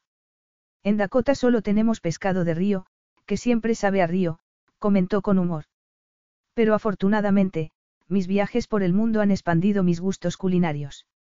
Tu marido también es de Dakota del Norte. Ella frunció el ceño. Sí. Por eso te separaste de él. Jessica se quedó boquiabierta. No, claro que no. ¿Qué clase de pregunta es esa? Solo lo preguntaba por curiosidad. ¿Crees que me separé de él porque estaba harta del pescado de río? Yo no lo habría dicho con tantas palabras. Jessica suspiró. Pues no. Ojalá hubiera sido tan sencillo. Insinúas que no lo fue. Ahora lo es, y eso es lo que importa, Jessica probó el pescado y esperó unos momentos antes de volver a hablar. Ya no es mi marido. Lo que pasará entre nosotros es del todo irrelevante a estas alturas. Esa es la belleza del divorcio. Bueno, no eres la primera persona que huye de una situación desagradable para buscar paz en otro sitio. Stavros se acordó de su hermano mayor. Sander, a quien todos culpaban por la muerte de su madre. Sander, acusado por su padre, por los ciudadanos de Kionosi, desgraciadamente, al final, también por él mismo. ¿Por qué dices eso? Es una forma indirecta de saber si fui yo quien se marchó. Preguntó ella con frialdad. Pues sí, fui yo. Stavros se sintió culpable, la marcha de Sander había sido una experiencia tan amarga para él que ahora desconfiaba de las personas que abandonaban el barco. Pero sabía que no tenía derecho a juzgar a Jessica. Ni la conocía lo suficiente ni conocía las circunstancias de su divorcio. ¿Acaso te maltrataba? Ella lo miró fijamente. Es una pregunta con segundas. En absoluto. No, no me maltrataba. A decir verdad, Gil es un hombre íntegro. Podría haberme sacado mucho dinero cuando nos divorciamos, pero no quiso ni un céntimo, solo recuperar su libertad. De repente, Jessica apartó el plato de pescado y se levantó. ¿Qué ocurre? Que se me ha quitado el hambre. Me voy a la cama. Stavros quiso seguirla y agarrarla del brazo, como había hecho horas antes, al llegar a la casa. Quiso tranquilizarla con unas caricias y, quizá, con un beso, con el beso que ardía en deseos de darle. Pero no pudo. Y la dejó ir, aunque su cuerpo lo lamentara amargamente. Jessica se tumbó en la cama y habló con voz llena de ira a la habitación vacía. Menuda forma de comportarte, Jess. Se arrepentía de haber dejado plantado a Stavros. Él no tenía la culpa de nada. Pero le costaba hablar de su matrimonio, le costaba hablar de su decepción, de su tristeza, del dolor de compartir cama con un hombre que ya no la deseaba y de la amargura que había sentido cuando tuvieron que operarla y Gil la dejó en la estacada, completamente sola en la habitación de aquel hospital. Cuando le dieron el alta, llamó a un abogado y pidió el divorcio. Y eso tampoco se lo podía perdonar, porque conocía a su exmarido y sabía que, si ella no lo hubiera pedido, él habría seguido a su lado, viviendo con una mujer que ya no le gustaba. Cerró los ojos un momento, se levantó y empezó a caminar, intentando tranquilizarse. Entonces, llamaron a la puerta. Sí. Soy yo. Jessica se estremeció al reconocer aquella voz profunda y masculina, pero se giró hacia la puerta y abrió. ¿Qué quieres? Stavros no dijo nada. La miró en silencio y, a continuación, dio un paso adelante, la tomó entre sus brazos y la apretó contra la pared. Luego, bajó la cabeza y la besó. Apasionadamente. Al sentir el contacto de su lengua, Jessica perdió la cabeza. Llevó las manos a sus hombros, le acarició los músculos de los brazos y se arqueó contra él, apretando los senos contra su pecho. Pero le pareció poco. Necesitaba sentir el contacto de su piel. Necesitaba liberarse y liberarlo de la ropa. Bajó una mano y le empezó a desabrochar la camisa. Stavros soltó un gemido de placer, tan masculino y primario que todo su cuerpo se puso en tensión por la necesidad de tomarlo allí mismo. Era consciente de que acostarse con él sería una experiencia sexual completamente distinta a las que había tenido hasta entonces. Una experiencia maravillosa. Pero, al pensarlo, se quedó helada. No podía seguir adelante. Basta, dijo. Stavros dejó de besarla y se apartó. Lo siento. Yo, no he venido para esto. Entonces, ¿a qué has venido? Preguntó, temblorosa. No lo sé, respondió con incertidumbre. Jessica no supo si sentirse aliviada o insultada. Pero no has venido para besarme, insistió. Bueno, admito que había considerado la posibilidad. ¿La habías considerado? Stavros retrocedió. No insistas, Jessica. No es una buena idea. En eso tienes razón. De todas formas, es comprensible que nos sintamos atraídos el uno por el otro. Sí, lo es. Lo cual no implica que hagamos algo al respecto. No, no lo implica. Él suspiró y ella se preguntó qué habría pasado si hubieran hecho el amor. Jessica había asociado el sexo al fracaso. No podía quedarse embarazada. Tenía dificultades para llegar al clímax. Como el propio Gil le había dicho durante una discusión especialmente desagradable, acostarse con ella era un acto tan fútil que prefería estar solo y masturbarse.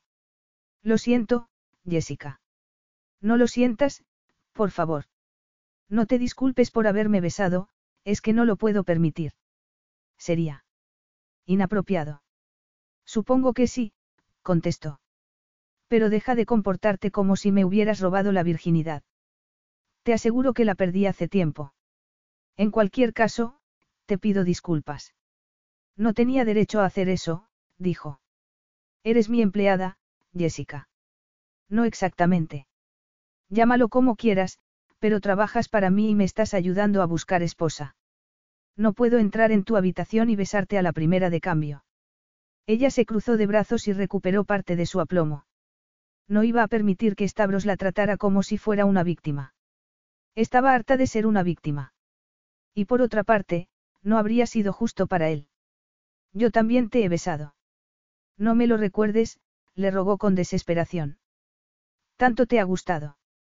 Si sigues hablando de eso, volveré a besarte, la amenazó. Aunque solo sea para cerrarte la boca. Dices cosas tan dulces que caería rendida a tus pies. La voz de Jessica sonó tan cargada de ironía que Stavros apretó los dientes, furioso. ¿Sabes que me sacas de quicio? Sí. Y también sé que te gusta. Stavros la miró en silencio una vez más. Parecía a punto de volver a besarla, pero al final, se contuvo. Llamaré por teléfono a las chicas, declaró ella. Les preguntaré si pueden venir a verte a Grecia, doy por sentado que les pagaras el viaje, ¿verdad? Él asintió. Por supuesto. Entonces, hasta mañana. Mañana estaré ocupado. ¿Y yo? Tengo otros clientes a los que atender. Él hizo caso omiso de su comentario y salió de la habitación. Ella cerró la puerta, se sentó en la cama y encendió el ordenador portátil, donde buscó la ficha informativa del príncipe Stavros Dracos. Cuando la encontró, escribió que besaba muy bien y que tenía un cuerpo magnífico. Y luego, borró la frase. Pero no se lo pudo quitar de la cabeza. Capítulo 6. Las tres mujeres habían llegado. Victoria, Amy y Cherry, todas preciosas, elegantes y refinadas, todas con ropa cara y maquillaje perfecto. Y todas, perfectamente aburridas. Stavros lo supo en cuanto las vio y se sintió como si estuviera en un reality show particularmente malo. Tenía 33 años y había estado con tantas mujeres que se había ganado fama de don Juan, pero, entre sus muchas experiencias, no se encontraba la de enfrentarse a tres mujeres dispuestas a participar en una especie de concurso para casarse con él. Además, Jessica lo había dejado solo, a su suerte. Ni siquiera estaba allí para apoyarlo o indicarle el tiempo que le debía dedicar a cada una. Victoria fue la primera en hablar. Encantado de conocerlo, príncipe Stavros, pero permítame que me disculpe. No sé si estaba al tanto de mi visita. Bueno, de nuestra visita, puntualizó, tan molesta con la presencia de Amy y Cherry como ellas de la suya. Por supuesto que lo estaba, declaró, diplomático. Victoria le dedicó una sonrisa tensa y completamente falsa, pero Stavros se lo perdonó. A fin de cuentas, su sonrisa era muy parecida. He tenido que esperar un buen rato en el aeropuerto, intervino Cherry. Lo siento mucho, dijo él. Pues yo no he tenido que esperar, observó Victoria. Porque tu avión ha llegado el último, le recordó a mí. Justo entonces, Stavros oyó sonido de tacones a su espalda. Cuando se giró, vio que Jessica acababa de llegar. Lo siento, no sabía que estabais aquí, le dije al chofer que os llevara directamente al hotel. Supongo que se habrá confundido. Stavros pensó que aquello era una pesadilla. Jessica le había organizado una cita con una rubia, una morena y una pelirroja a cual más atractiva, pero en ellas no había nada que le pareciera interesante. De hecho, no había sentido nada hasta que la propia Jessica salió a la terraza. Entonces, su presencia física y el recuerdo del beso de la noche anterior bastaron para excitarlo al instante. Bueno, ya que estáis aquí, podemos tomar una copa antes de que os vayáis a la ciudad, continuó Jessica con una sonrisa. ¿Os parece bien? Las tres mujeres asintieron, aunque a mí no parecía muy contenta. Y Jessica ya se disponía a volver al interior de la casa, para encargarse de que le sirvieran un refrigerio, cuando él miró a las recién llegadas y dijo. Discúlpenme un momento, por favor, Jessica, ¿puedo hablar contigo? Claro. Stavros entró con ella en el chalet. Jessica. Lamento lo que ha pasado, lo interrumpió. ¿Lo lamentas? Sí. No debían venir a tu casa. Y mucho menos, juntas, esta no es mi forma de actuar, le explicó. Pero no te preocupes, improvisaré algo. Le serviremos una copa, hablaremos un rato y mañana elegirás a una para salir a cenar. ¿Te parece bien? Supongo. Qué desastre, se quejó. Esta situación parece sacada de un... de un reality show. Comentó, divertido. Exactamente. Y no sabes cuánto lo siento, pero bueno, tampoco tiene tanta importancia. Las tres sabían que no eran las únicas candidatas. Estabro se apoyó en la pared. Hablando de candidatas, ¿cómo las eliges? Mediante anuncios. Discretos, por supuesto, contestó. Cuando alguien me contrata para buscarle pareja, busco a las personas más adecuadas en mi base de datos, luego, me pongo en contacto con ellas y les pregunto si están interesadas. Es muy sencillo. Y muy complicado a la vez. Jessica arqueó las cejas con expresión altiva. Pero funciona. Ya, dijo con escepticismo. ¿Puedo hacerte una pregunta? Adelante. Las mujeres que me has presentado ya habían sido rechazadas por otros hombres. Ella se puso tensa. Eso es irrelevante. Responde a mi pregunta, por favor. Victoria es la única con la que no había trabajado antes. Tú eres el primer hombre por el que muestra interés. Tan altas son sus expectativas. Jessica hizo caso omiso y dijo. ¿Dónde tienes el vino? Te recuerdo que les he prometido una copa. Estabro soltó una carcajada y la acompañó a la cocina, donde eligió una botella. ¿Te parece bien un merlot? Ella asintió y él sacó cinco copas de cristal. Me parece bien, pero deberíamos volver a la terraza cuanto antes, si las dejamos solas, son capaces de sacarse los ojos. Sí, eso es verdad. Cuando volvieron al exterior, Stavros dejó las copas en una mesita redonda, abrió la botella y sirvió el vino.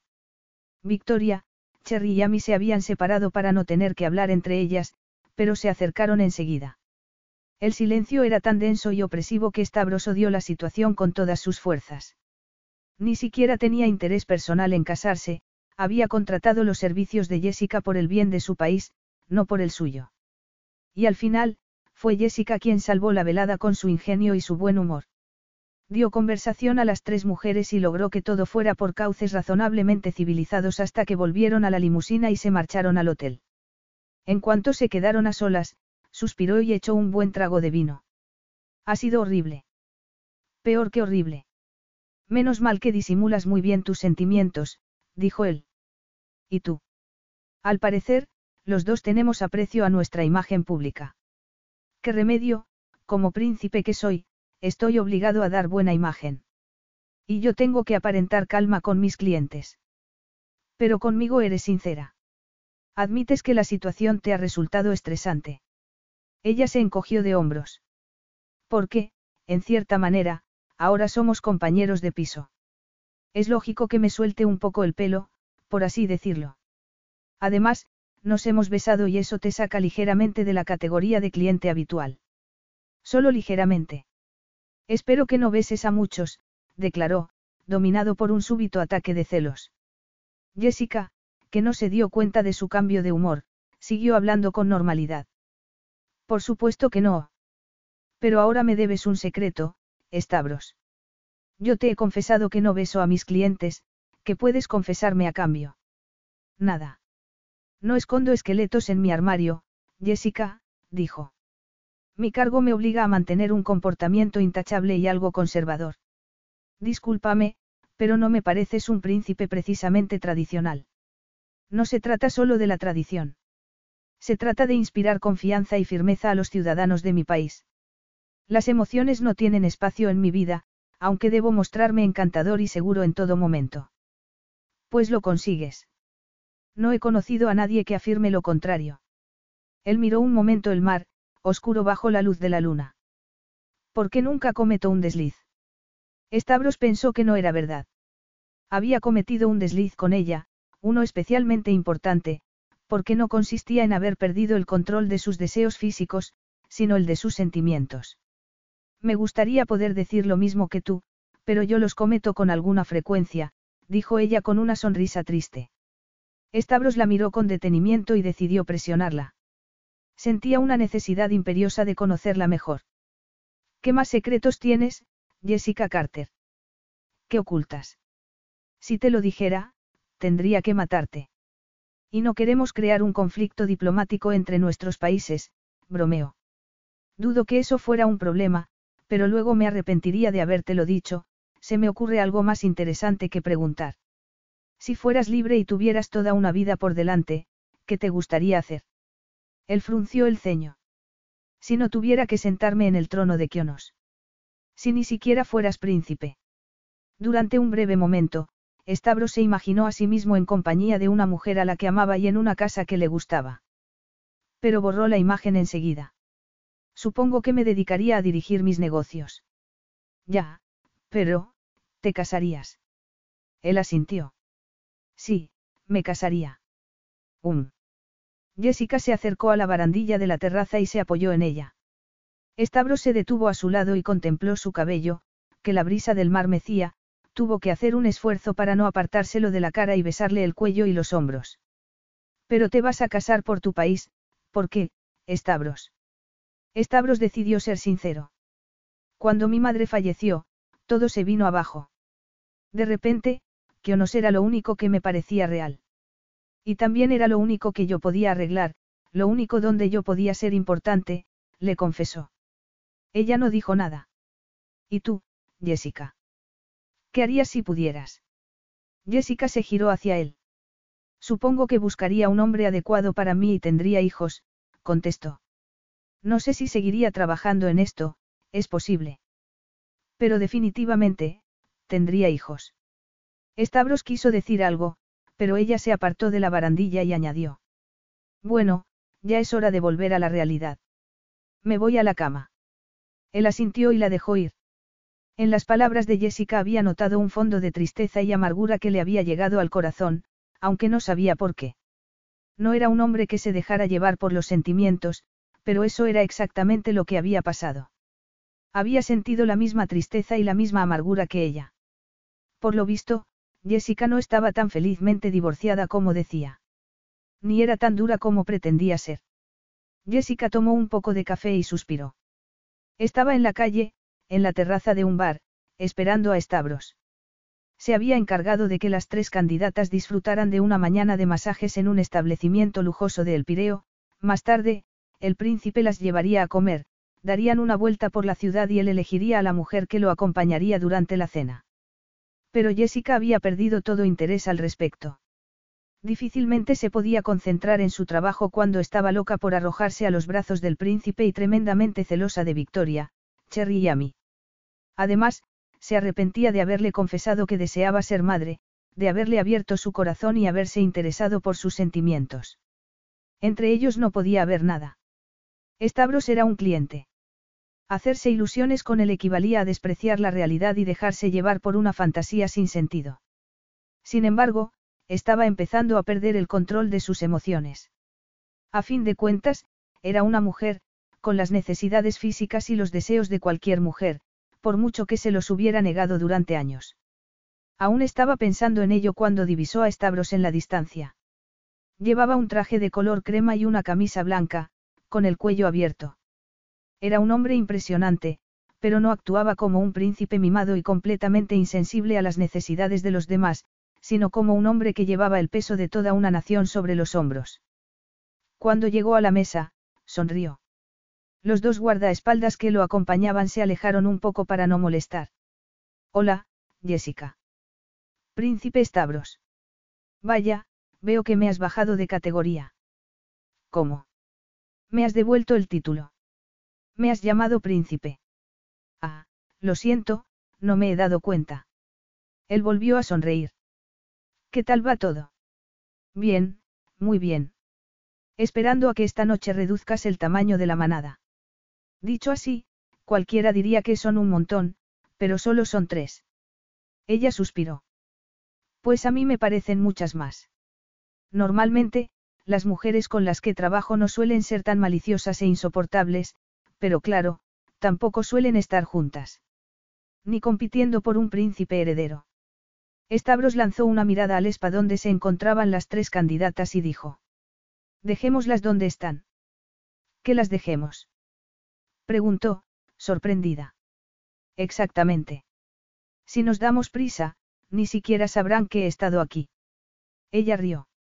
¿No hablas en serio? Él frunció el ceño. No, claro que no. Supongo que tienes razón y que será mejor que tome una decisión cuanto antes. ¿Por qué tienes tanta prisa? Por Eva. En parte. Todo el mundo se ha alegrado de que mi hermana se casara por amor, pero ha complicado la situación de nuestra familia y ahora es fundamental que yo lleve un poco de estabilidad al país. Comprendo. Tienes que ser una roca para Kionos. En efecto. Una roca con una esposa a mi lado. Con una esposa adecuada. Él volvió a mirar el spa. Saldrán pronto. Supongo que sí, pero, ¿estás seguro de que eso es lo que quieres? Aún hay tiempo. Todavía puedes elegir otro camino. Stavros se encogió de hombros. ¿Por qué? Porque todavía podrías enamorarte. Él sacudió la cabeza. No, no puedo. Claro que puedes. ¿Qué pasaría si conoces a la mujer de tus sueños y resulta ser perfectamente adecuada para el cargo de princesa? Eso no es posible, además, el amor debilita a los líderes políticos. Supongo que conoces la historia del talón de Aquiles. Sí, la conozco. Solo se necesita una pequeña debilidad para derrumbar a un hombre fuerte. Y un líder débil puede destrozar todo un país. ¿Crees realmente eso? Sé lo que digo, Jessica.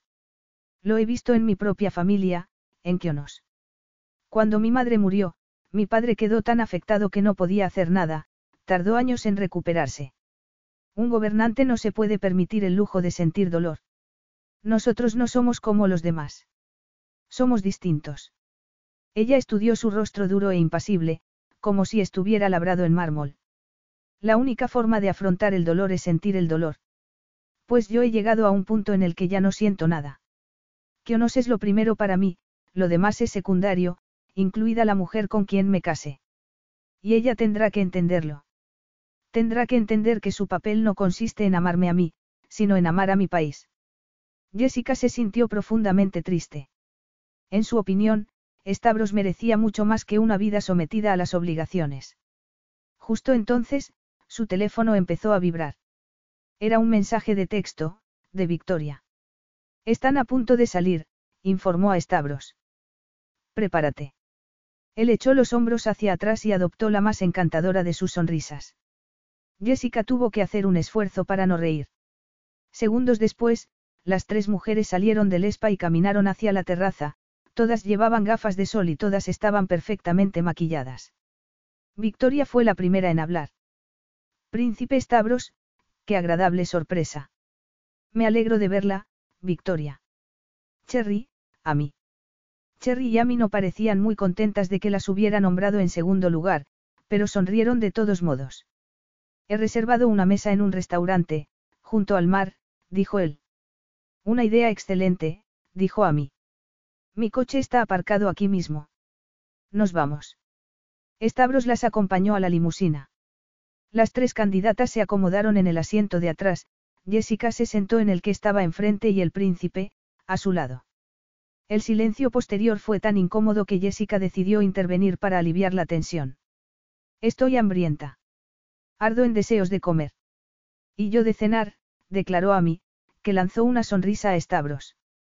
Bueno, seguro que nadie se quedará sin cenar esta noche. Stavros soltó una carcajada absolutamente encantadora, aunque Jessica supo que también era completamente falsa. Era un magnífico actor que, cuanto más amistoso y coqueto se mostraba, más distante estaba por dentro. La limusina se detuvo tras unos minutos de conversación intranscendente. Jessica se alegró tanto que estuvo a punto de dar las gracias en voz alta. Ya hemos llegado. El restaurante estaba en uno de los muelles del puerto. A lo lejos se veían barcos de todo tipo, desde motoras hasta veleros, y las gaviotas competían por las migas que caían de las mesas sin mostrar ningún respeto a los elegantes comensales. Jessica pidió vino para todos, pensando que necesitarían un buen trago para afrontar la tarde. Cuando ya les habían servido la comida, el príncipe se inclinó hacia adelante, dedicó a sus invitadas la mejor de sus sonrisas de político y declaró. Sé que es una situación poco habitual, pero creo que deberíamos tomarla como si fuera una entrevista de trabajo. Espero que nadie lo encuentre ofensivo, al fin y al cabo, todos hemos firmado un contrato con Jessica para que nos ayude a encontrar cónyuge. Jessica estuvo a punto de pegarle una patada por debajo de la mesa, pero sus candidatas no parecieron ofendidas por el comentario. De hecho, sonrieron y se limitaron a asentir. Mi país necesita que su soberana tenga unas características muy concretas, continuó él. Y naturalmente, esa es mi prioridad. Naturalmente, dijo Victoria. Todos los que estamos aquí somos demasiado pragmáticos como para engañarnos pensando que será un matrimonio por amor. Cherry se mostró de acuerdo con Victoria, aunque a mí no dijo nada. Entonces, también espero que ninguna de ustedes se sienta ofendida si la rechazo, Stavros habló con firmeza, pero sin dejar de sonreír. No es personal. El príncipe había sido tan brutalmente franco con ellas que Jessica se dedicó a hacer comentarios triviales durante la comida para intentar animar a sus candidatas. Fue difícil, pero salvó la situación y logró que siguiera por cauces civilizados hasta que acompañaron a Victoria, Cherry y Amy a su hotel. En cuanto salieron de la limusina, preguntó. ¿A qué ha venido eso? ¿A qué te refieres? Dijo él. Stavros se había sentado enfrente de Jessica, pero el ambiente estaba cargado de tensión sexual porque compartían el mismo espacio y no había nadie más con ellos. A lo de tomarse el asunto como si fuera una entrevista de trabajo. No deberías haber sido tan brusco. A ellas no les ha importado. Las tres deberían ser conscientes de que tengo que tomar una decisión y elegir a una para que cene conmigo, si eso les molesta, es mejor que lo dejen ahora. Yo no he engañado a nadie. No hago esto por amor. Lo sé, pero... Ahora también lo saben ellas, la interrumpió. No tengo tiempo que perder, Jessica. Es algo crucial para mi país.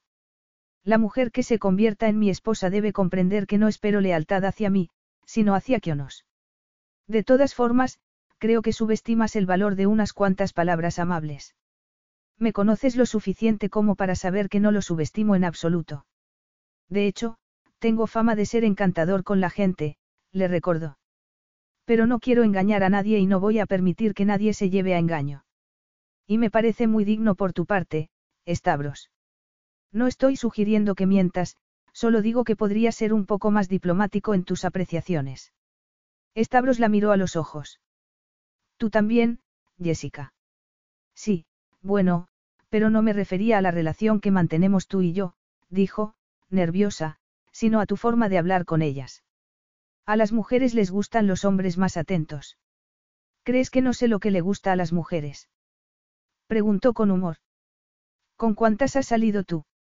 Ella se cruzó de brazos. Con ninguna.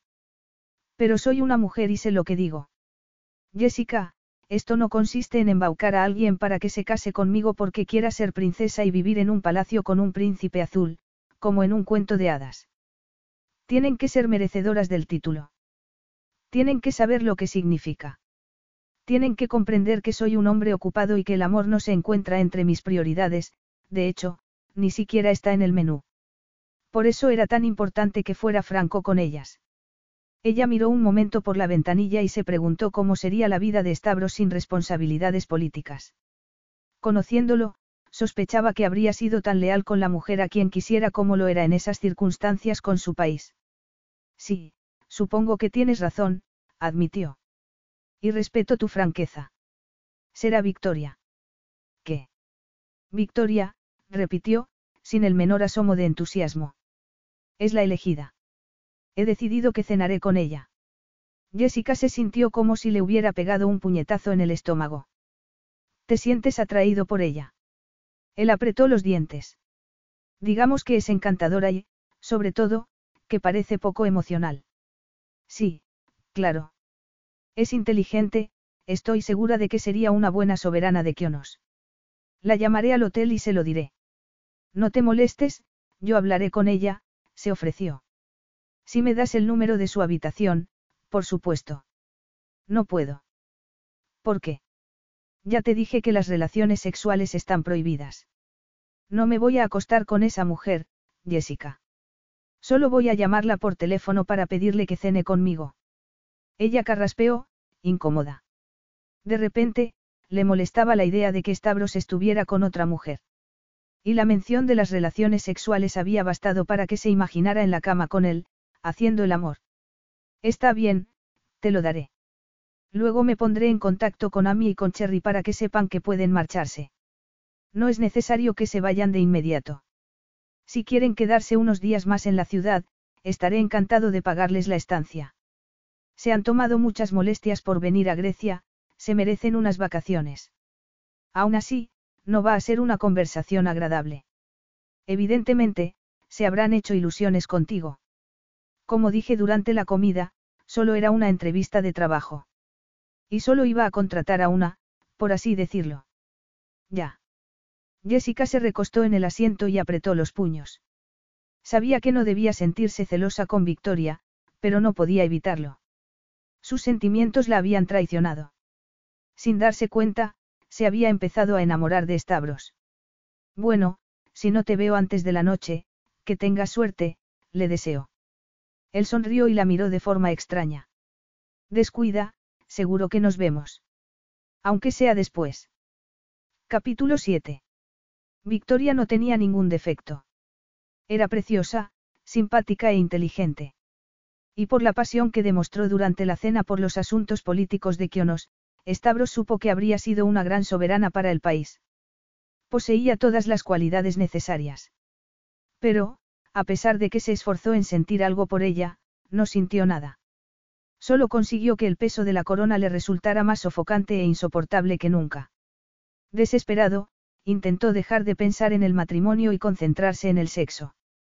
Si establecían una conexión de carácter físico, lo demás no tendría tanta importancia, si compartían el placer de la piel, sería más llevadero para los dos. Cuando terminaron de cenar y la acompañó al hotel en la limusina, Victoria ladeó la cabeza y se humedeció los labios en un intento evidente por seducirlo. Stavros la miró y se preguntó cómo era posible que no sintiera el menor deseo por una mujer tan sexualmente atractiva. A fin de cuentas, era un hombre con apetitos de hombre. En circunstancias normales, la habría tomado entre sus brazos y habría asaltado su boca. Pero su cuerpo no parecía registrar su existencia. Se negaba a reemplazar la imagen de unos labios pintados de color cereza por la de aquellos labios, pintados de rosa. Me he divertido mucho, dijo él. Ella ladeó la cabeza un poco más. ¿Y yo? Stavros abrió la puerta de la limusina, salió del vehículo y la esperó. Buenas noches, Victoria. Ella frunció el ceño y le clavó los ojos azules en los suyos, pero volvió a intentarlo de todas formas. Ha sido una velada maravillosa, Stavros. Lo sé. Y te agradezco que me invitaras a cenar. Volveremos a salir otra noche. Cuando termine con los negocios que me han traído a Grecia, dijo, incapaz de mostrarse interesado. Ella sonrió con debilidad. Está bien. Stavros se sintió culpable. Victoria. Sí. Eres una buena mujer.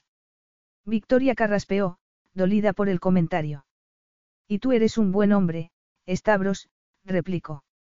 Buenas noches. Buenas noches. Ella se apartó del vehículo y él cerró la portezuela. Estaba dispuesto a acompañarla al hotel por cortesía, pero nada más. Al llegar a la entrada, Victoria lo miró como si diera por sentado que iba a darle un beso. Stavros dio un paso atrás y tuvo la impresión de que sus ojos brillaban con alivio. Espero que nos volvamos a ver, dijo ella. Yo también lo espero.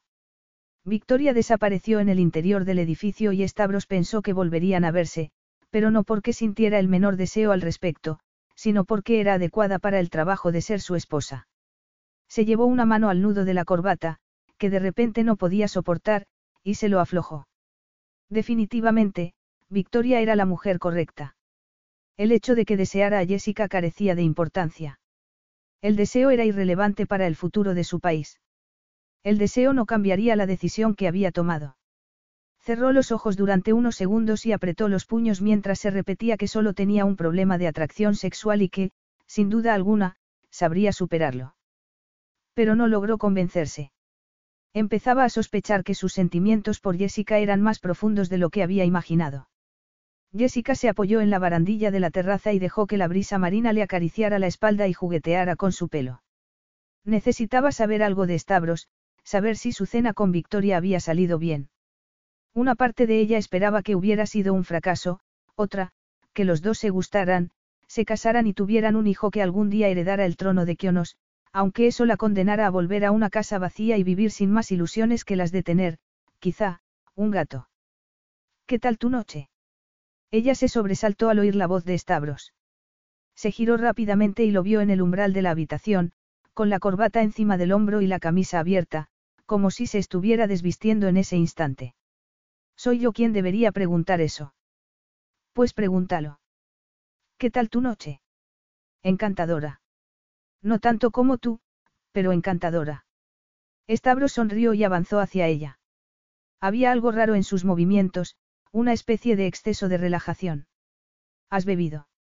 Ni una gota, aunque tú me embriagas. En serio, Stavros, ¿qué pasa? No seas tan fría. Haces que me sienta como si hubiera perdido mi toque con las mujeres, protestó. Te pedí que no coquetearas conmigo. En lugar de sentir la excitación que generalmente la asaltaba cuando Stavros coqueteaba con ella, Jessica solo sintió rabia. No tenía derecho a comportarse así. Había salido a cenar con Victoria, con una mujer que podía llegar a ser su esposa. Es cierto, me lo pediste, Stavros siguió adelante, caminando con la gracia de un felino. Pero no puedo evitarlo. Entonces, pide ayuda a alguien. ¿Estás enfada conmigo? Sí, estoy enfadada. No te entiendo. Me besas, dices que te arrepientes de haberme besado, te vas a cenar con otra y luego vuelves e intentas seducirme. Victoria es una buena mujer. Buena. Adecuada, puntualizó. Supongo que debería verla otra vez. Y ya está. Eso es todo. Supongo que debería casarme con ella, contestó entre dientes. ¿Cómo puedes decir eso y coquetear conmigo? Él se encogió de hombros. Conoces perfectamente mis motivos. Sabes que mi intención de casarme no tiene nada que ver con lo que yo siento. Sabes que lo hago por el bien de mi país. Y eso lo arregla todo, claro, la rabia de Jessica se transformó en tristeza. Me gustas más cuando sonríes, dijo, intentando animarla. Pues no estoy de humor para sonreír. Ella le dio la espalda y él preguntó. ¿Por qué me haces esto? ¿Hacer qué? ¿Por qué te alejas de mí? ¿Y tú? ¿Por qué quieres acercarte a mí? replicó. Porque pienso en ti todo el día, constantemente. No, Stavros, no. Jessica, tú conoces mi situación, eres consciente de mis obligaciones. Pero podemos estar juntos y ver a dónde nos conduce lo que sentimos. Jessica sintió pánico y deseo a la vez. No, no podemos. Stavros frunció el ceño. Ese beso, vuelve a mi memoria todo el tiempo. Me está devorando por dentro, ¿sabes? Declaró con ansiedad. Te necesito. Dime que tú también me necesitas. Ella sacudió la cabeza. No, yo, no importa. Da igual que yo también te necesite. Oh, Jessica, la voz de Stavros sonó desesperada. Volvamos a ser los de la otra noche, finjamos que lo demás no existe, que solo somos un hombre y una mujer, una mujer a la que deseo con toda mi alma. Ella respiró tan hondo como pudo, en busca de un poco de oxígeno. Y tuvo que hacer un esfuerzo para no llorar. Desgraciadamente, esos problemas que pretendes olvidar son reales. No podemos fingir que no existen. No cambiaría nada. Pero podrían dejar de ser reales. Aunque solo sea esta noche. Yo no soy tu amante de última hora, a quien llamas cuando ya no tienes a nadie más. De hecho, soy la última mujer a la que rías en ese papel. ¿Por qué dices eso? Nos deseamos y, como tú misma dijiste, ya no eres virgen, eres una mujer adulta, que sabe lo que quiere. Stavros ya no estaba coqueteando, como antes.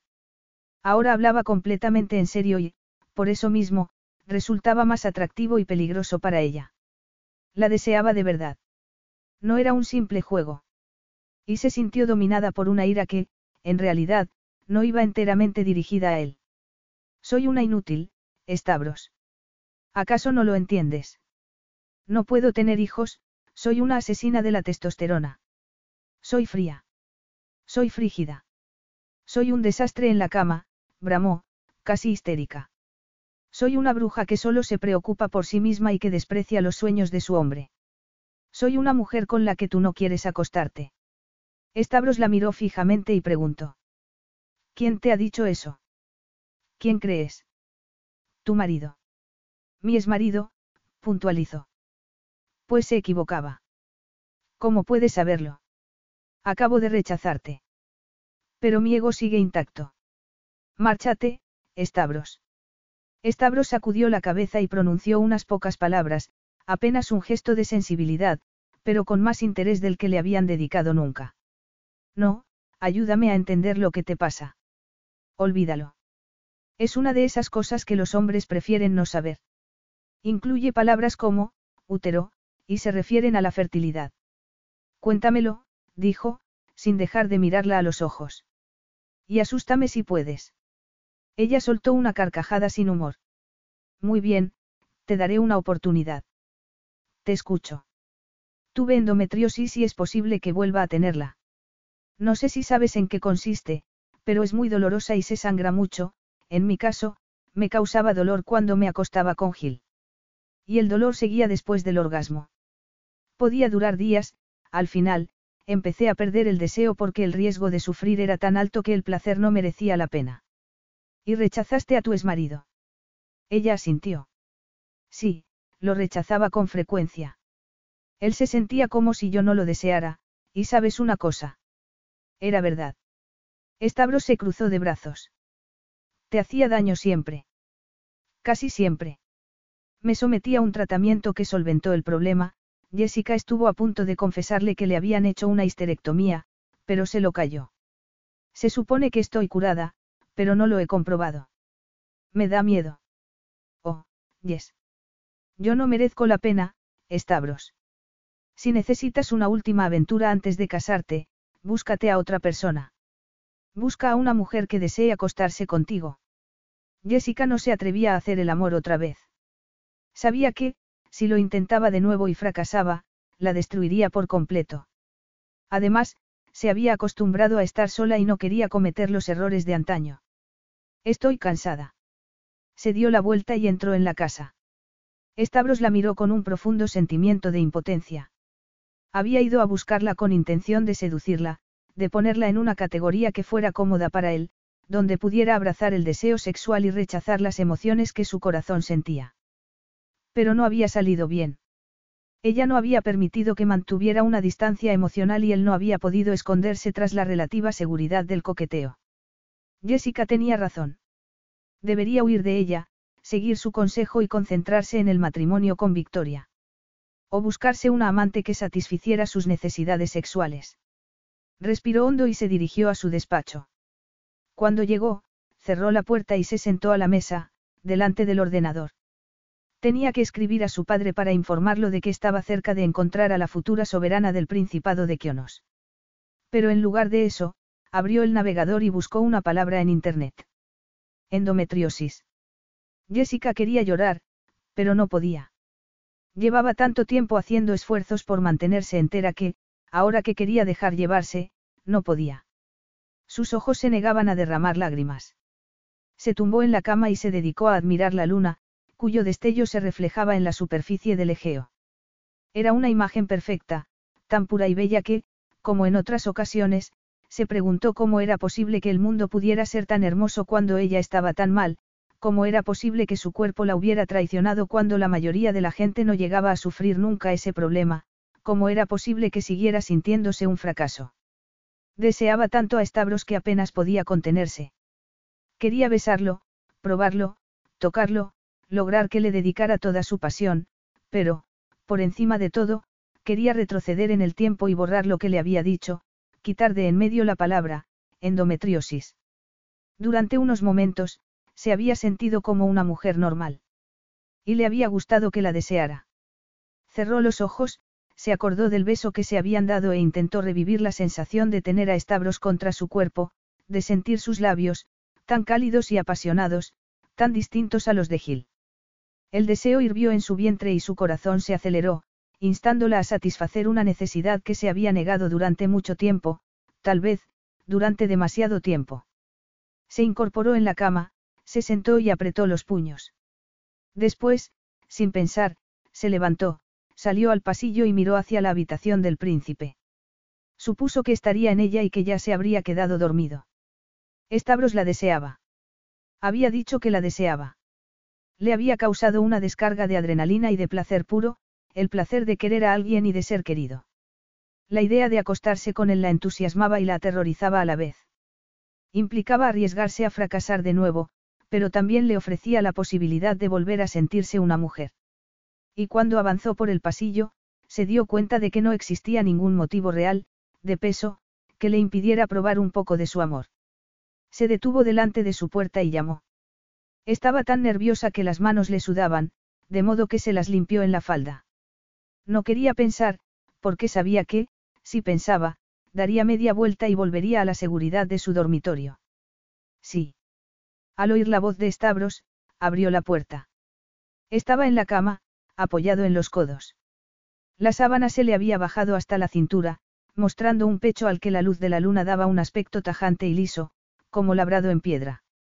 Le pareció tan perfecto que ardió en deseos de tocarlo.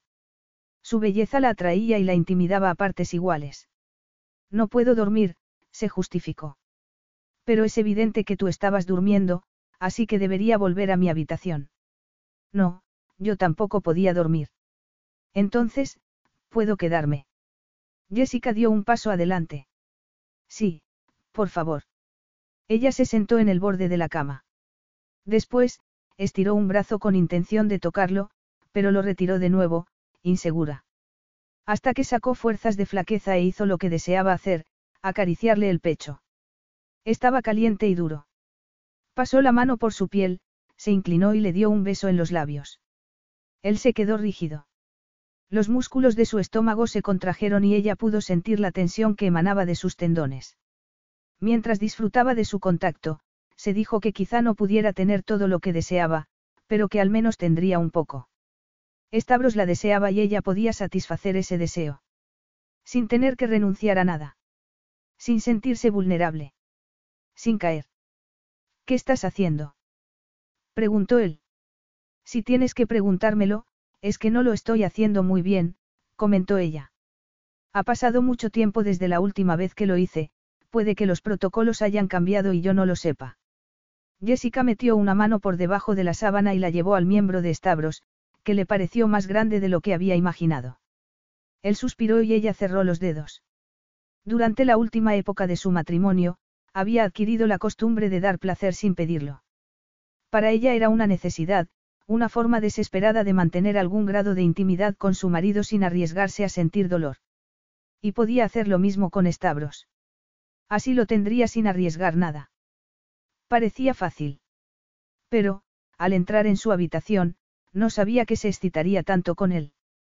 Ahora, la idea de masturbarlo y de marcharse sin quedar satisfecha le resultaba mucho menos admisible que unos minutos antes. A pesar de ello, intentó convencerse de que debía resignarse a su suerte.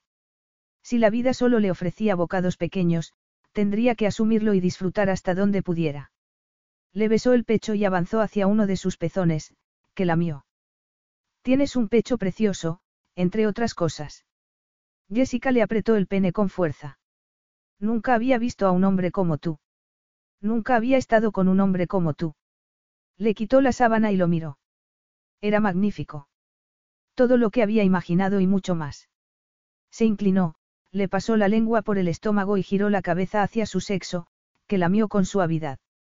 Estabro soltó un gemido y llevó las manos a su pelo. Jessica se sentía como si la hubieran dejado sola en una tienda de caramelos donde pudiera comer todo lo que quisiera. Y no tenía intención de refrenarse. Se metió el miembro viril en la boca y lo saboreó. Sentía la tensión de los músculos de sus piernas y sus intentos por mantener el control. Pero no quería su control, quería que se dejara llevar y que se entregara de un modo absoluto, de la forma que le estaba negada a ella. Más que un deseo, era una necesidad, la de ejercer el poder que Stavros le había concedido. Jessica. Stavros intentó apartarla, pero Jessica no se detuvo. Volvió a pasar la lengua por el pene y volvió a sentir la contracción de sus músculos. Yes, repitió él, en tono de advertencia. Ella alzó la cabeza y lo miró a los ojos. Estaba tan excitado que se sintió más poderosa que nunca. Esto es por mí, Stavros. Quiero hacerlo. Quiero tenerte. Él rió con suavidad. Y no importa lo que yo quiera. No importa nada, pero te gusta, ¿verdad? Volvió a lamerlo. ¿Verdad? Oh, sí. Jessica se siguió moviendo y le dio placer con los labios, con la lengua, con la boca. Y lo tomó todo, cada gemido de placer, cada estremecimiento, dándose un festín hasta que lo llevó al clímax y le robó sus últimos vestigios de control. Él se quedó tumbado y le acarició la mejilla. Ella apoyó la cabeza en su estómago y cerró los ojos durante unos instantes. Poco después, Stavros se sentó, la alcanzó y la besó en la boca. Fue un beso apasionado, que fue creciendo en intensidad. Jessica perdió el sentido del tiempo y, cuando quiso darse cuenta, estaba tan excitada que se asustó. Su respiración se había acelerado. Su cuerpo temblaba ligeramente. Se encontraba al borde del orgasmo. Basta, dijo con voz rota. Será mejor que me vaya. Él frunció el ceño. Basta. ¿Qué has querido decir con eso? Lo que he dicho, contestó. Además, la mayoría de los hombres se contentarían con lo que te he dado. Jessica, ¿por qué has venido a mi habitación? Porque te deseaba y porque quería que fueras mío. Pero tú no has llegado al orgasmo. No he venido por eso, solo quería un bocado de ti. Jessica se levantó de la cama y se cruzó de brazos. Mañana hablaremos sobre lo que vamos a hacer. ¿A qué te refieres? A esto. Preguntó, señalando la cama. Ella sacudió la cabeza. Se había ruborizado, pero no porque sintiera vergüenza, sino porque sentía rabia. Contra su propio cuerpo, contra ella misma, contra Stavros, contra el miedo que la dominaba y le impedía vivir. No, sobre Victoria y sobre lo que vamos a hacer al respecto. Deseabas una noche de amor y te la he dado. No la arruines con preguntas. Yo quería más. Mucho más. Ella asintió. Lo sé. Quédate conmigo, por favor. Duerme conmigo. Jessica estuvo a punto de aceptar el ofrecimiento. Lo deseaba con toda su alma. Pero volvió a sacudir la cabeza. No, me voy a mi dormitorio. La expresión de Stavros se volvió más dura. Está bien. Hablaremos mañana. De acuerdo. Jessica salió de la habitación con la seguridad de que, al día siguiente, Stavros no se atendría a su plan. Sabía que era tan obstinado como ella. Y que querría hablar de lo que había pasado esa noche. Stavros seguía enfebrecido. Habían pasado seis horas desde la visita nocturna de Jessica y aún no se la había podido sacar de la cabeza. Pensaba en lo que había hecho, en su forma sexy y desinhibida de tomarlo. Y en la forma en que se había ido más tarde, tan azorada como si quisiera desaparecer. Pero también pensaba en sus sentimientos al respecto. Había deseado que se quedara con él, aunque solo fuera para dormir, aunque no estaba seguro de lo que eso significaba. Todo era confuso, desde sus propios deseos hasta el comportamiento de Jessica, que había entrado en su habitación y le había dado placer sin esperar nada a cambio y sin desnudarse siquiera. Desconcertado, alcanzó su taza de café y se la llevó a los labios. Estaba en la terraza de la casa, desayunando. Leda, su ama de llaves, había servido una segunda taza para Jessica, pero todavía no había llegado. Ya se disponía a levantarse cuando ella apareció. Llevaba un vestido amarillo y su sempiterno ordenador portátil. Buenos días, dijo él. Ella se ruborizó un poco y se sentó enfrente. Luego, alcanzó su taza, probó el contenido y frunció el ceño. ¿Se ha quedado frío? Sí. Está demasiado fuerte para ti. Ella sonrió. No, necesitaba un buen trago de café. Si quieres que te lo caliente, Leda volverá pronto. No es necesario, afirmó. ¿Cómo te fue anoche? Él la miró con sorpresa. Anoche. Me refería a Victoria. Ah, eso, Stavros se echó hacia atrás, más incómodo de lo que le habría gustado admitir. Fue bien, pero hay un problema. ¿Cuál? El mismo del que habíamos hablado. Estoy obsesionado con otra mujer, y no puedo comprometerme con Victoria, ni mucho menos casarme con ella, mientras siga albergando esos sentimientos. Jessica palideció y sus ojos verdes brillaron un poco. ¿Te refieres a mí? Estás hablando de mí. Eso me temo. Por Dios, Stavros, ¿qué tengo que hacer para asustarte? No lo sé, pero dudo que una felación en mitad de la noche sea la mejor forma de asustar a un hombre. Jessica perdió la palidez al instante. No, supongo que no. Cambiando de tema, Ayer estuve investigando en Internet. ¿Y qué investigabas? La endometriosis. Ella se quedó boquiabierta. ¿En serio? Quería saber más, comprender lo que te había pasado. Odio tener que admitirlo, pero no había oído hablar de ese problema. Pero, ¿por qué? Bueno, me pareció un trastorno relativamente común y quise salir de mi ignorancia. Pero sobre todo, lo investigué por ti. Te dije que ya no lo padezco. O por lo menos, no tengo los síntomas. Sí, creo recordar que lo mencionaste, y a pesar de ello, sigues sin hacer el amor, afirmó. No es que tenga miedo de hacerlo, es que, no sé, es difícil. Está relacionado con un montón de pequeños problemas con los que no quiero aburrirte. Su expresión se volvió más dura. Si necesitas una amante, búscate a otra. Yo soy demasiado complicada. Créeme, no merezco la pena. Comprendo que te sientas insegura, Jessica, pero tú misma has dicho que estás curada de esa dolencia. Puede que ya no te duela. Puede que.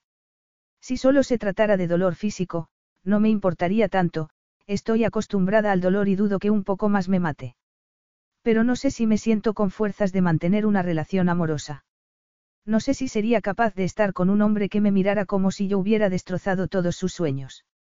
Estabros suspiró. Jessica, yo no soy tu exmarido. Lo único que espero de ti es. Sexo. ¿Quieres sexo? Bueno. ¿Sabes lo peor de todo? Hasta mi dolor le resultaba ofensivo. Cuando me acostaba con él, tenía que tragármelo para no herir sus sentimientos y hacer que se sintiera mal. Y luego, cuando di los pasos necesarios para acabar con el problema, le pareció peor. Fue tan frustrante, tan terrible, no puedo volver a pasar por. Jessica dejó la frase sin terminar y Stavros decidió presionarla. Cuéntamelo, por favor. Ella apartó la mirada. No hay mucho que contar. Básicamente, él quería tener hijos y yo no se los podía dar. Sí, leí que la endometriosis puede afectar a la fertilidad. Ella sonrió con tristeza. En efecto, pero tampoco se trata de eso. Como estaba loca por curarme y tener una vida sexual normal, me sometí a una histerectomía. Pero él se opuso. Jessica sacudió la cabeza. Quería que me quedara embarazada primero y que me la hiciera después, cuando diera a luz. Pero yo estaba harta. Ya no podía soportarlo. Y a Gil le pareció que me había rendido y que, al hacerlo, había destrozado sus sueños de ser padre. Comprendo. ¿Lo ves? Soy una bruja egoísta. Una insensible. Jessica se levantó y añadió. Lo siento. Tengo que irme. Stavros la dejó ir y se quedó en la terraza unos minutos. Después, se levantó, se apoyó en la barandilla y miró el mar. Necesitaba a Jessica.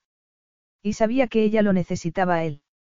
Además, quería borrar el dolor que su exmarido le había causado y, de paso, disfrutar de la poca libertad que le quedaba. Él no había nacido para ser soberano.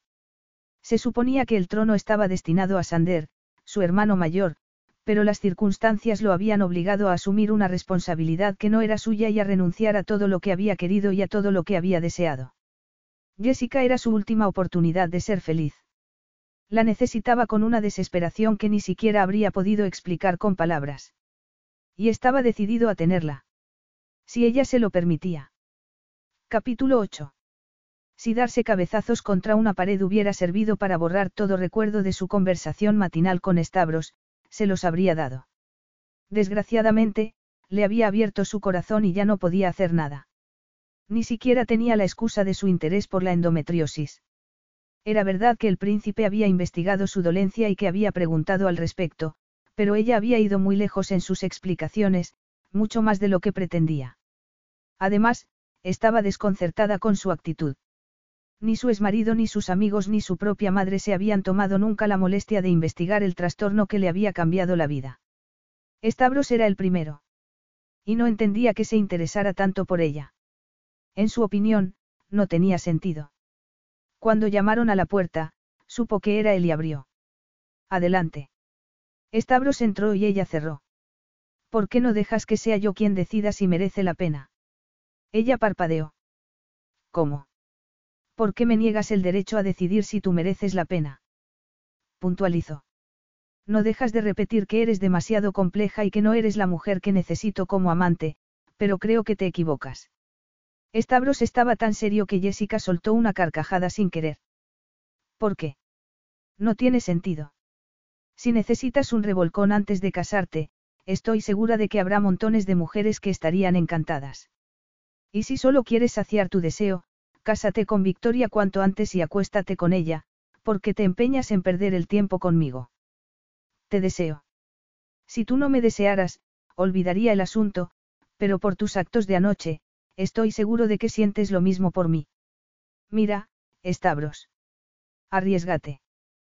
Concédeme un poco de tiempo. Un poco de tiempo. Cuatro semanas. Concédeme cuatro semanas y te aseguro que, después, le pediré a Victoria que se case conmigo, respondió. Sé que no es la propuesta más romántica del mundo, pero es lo único que puedo ofrecer. Sí, ya lo sé. Yo no podría ser la esposa que estás buscando. Tengo demasiados problemas y no me puedo quedar embarazada. Pero te deseo. Stavros, no sé si sentirme halagada o insultada por tu oferta. Ni siquiera sé lo que debería sentir. Lo dices porque es una oferta temporal. Ella se limitó a sentir. Tiene que serlo, Jessica. Si te ofreciera algo que te puedo darte, te estaría faltando al respeto. Además, eres consciente de mis responsabilidades. Sabes lo que tengo que hacer. Y también sabes que te deseo y que no me puedo casar con Victoria si cada vez que cierro los ojos te veo a ti. Jessica lo miró con intensidad. Nunca me habían dicho algo tan bonito. Ni siquiera tu esposo. No, éramos muy jóvenes cuando nos casamos. Jóvenes, estúpidos y muy sinceros, pero nada poéticos, además, nuestro amor duró muy poco. Esto tampoco duraría. Jessica volvió a sentir. Pero, al menos, no fingiríamos lo contrario. No, yo no te mentiré jamás. Y quiero que me prometas lo mismo. Te lo prometo. Jessica lo dijo sin saber si estaba aceptando su oferta. Solo sabía que estaba perdida, que lo deseaba con todas sus fuerzas y que, por mucho miedo que tuviera, quería arriesgarse y hacer el amor con él. Además, su miedo no se debía a la amenaza del dolor físico, ni a la posibilidad de enamorarse de Stavros. Lo que le asustaba de verdad, lo que la refrenaba, era la idea de que hicieran el amor y todo saliera bien, porque si su problema había desaparecido, perdería la excusa a la que se había aferrado para no mantener más relaciones. Te necesito, Jessica. No sé si eres consciente de hasta qué punto te necesito, pero te estoy diciendo la verdad, y espero que tú también me desees. Jessica tomó su decisión en ese momento. Sería amante de Stavros durante las cuatro semanas que le había pedido. Lo deseaba tanto como él y lo necesitaba incluso más que él, porque sería la forma de liberarse de su pasado y de empezar una nueva vida. Sí, yo también te deseo. Y te confieso que te deseo más desde que dejaste de coquetear tontamente conmigo. Coquetear tontamente. No lo niegues, Stavros. Eso es lo que hacías al principio, contestó.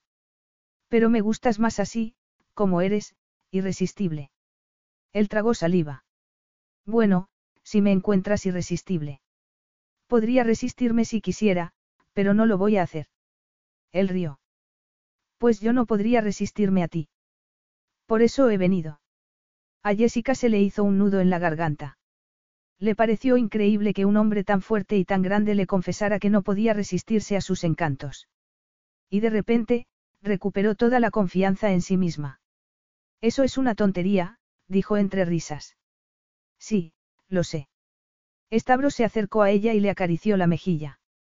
Jessica se puso de puntillas y le dio un beso en los labios, tan suave y dulce que, más que un beso, fue una pregunta. Y él contestó con pasión, tomando su boca hasta dejarla sin aliento. Sabes que besas muy bien, príncipe Stavros. ¿Y tú? Sabes que eres muy sincera. Ella sacudió la cabeza. No suelo serlo. Normalmente, me limito a aparentar firmeza para que nadie cuestione lo que hago o lo que digo, pero tú me empujas a ser sincera, contestó. Y a decir verdad, ni siquiera sé por qué. A mí me pasa lo mismo contigo. No puedo evitarlo. Será el deseo, que nos ablanda el cerebro, bromeó. Estabro sonrió. ¿Tú crees? Jessica asintió. No estoy precisamente familiarizada con este grado de deseo, pero recuerdo haberme sentido así un par de veces, cuando estaba en la universidad. Sí, yo también recuerdo esa sensación, dijo él sin dejar de sonreír.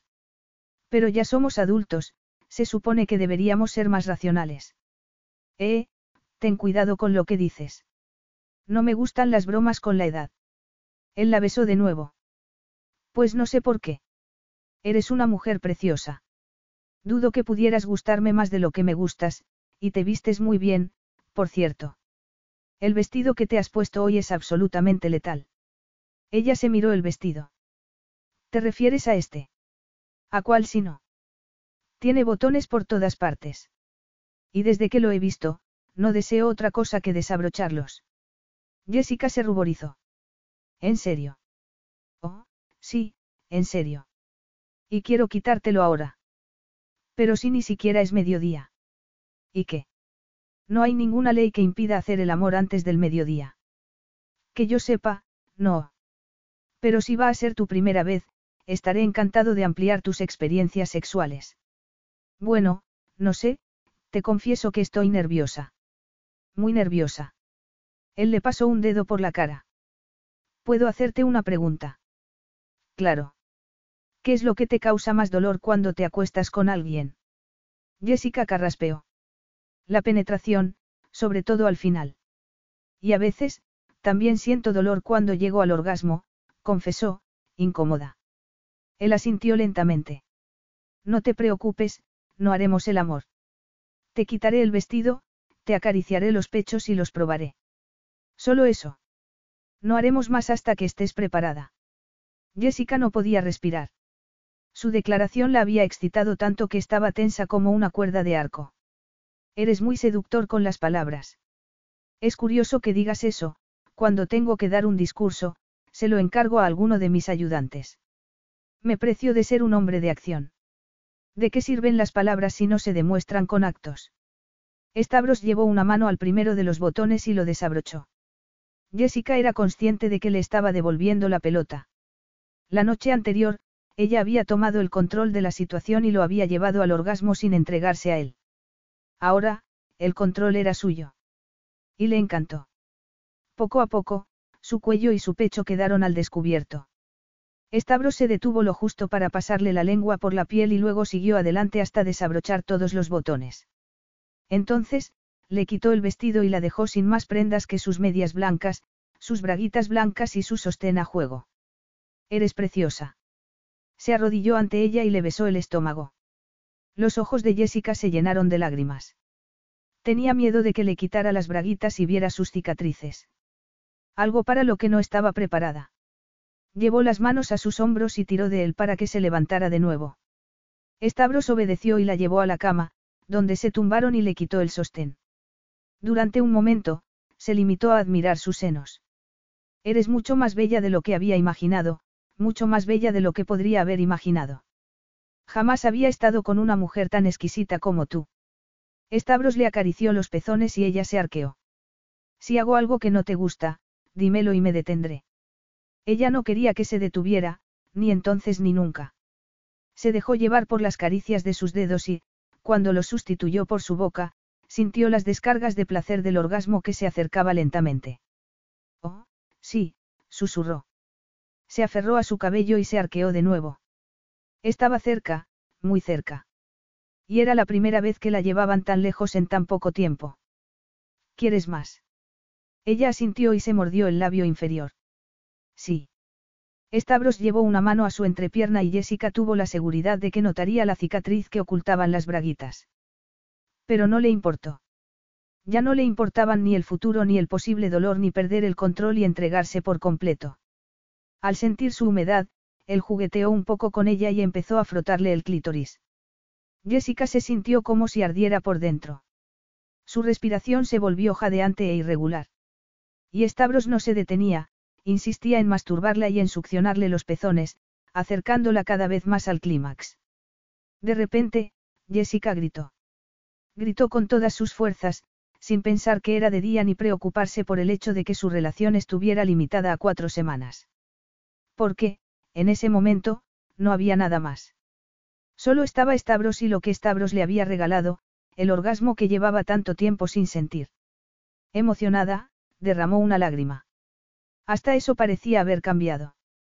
Había recuperado la capacidad de llorar. ¿Te he hecho daño? preguntó él. No, ni mucho menos. Es que, ni siquiera recuerdo cuándo fue la última vez que, yo, gracias.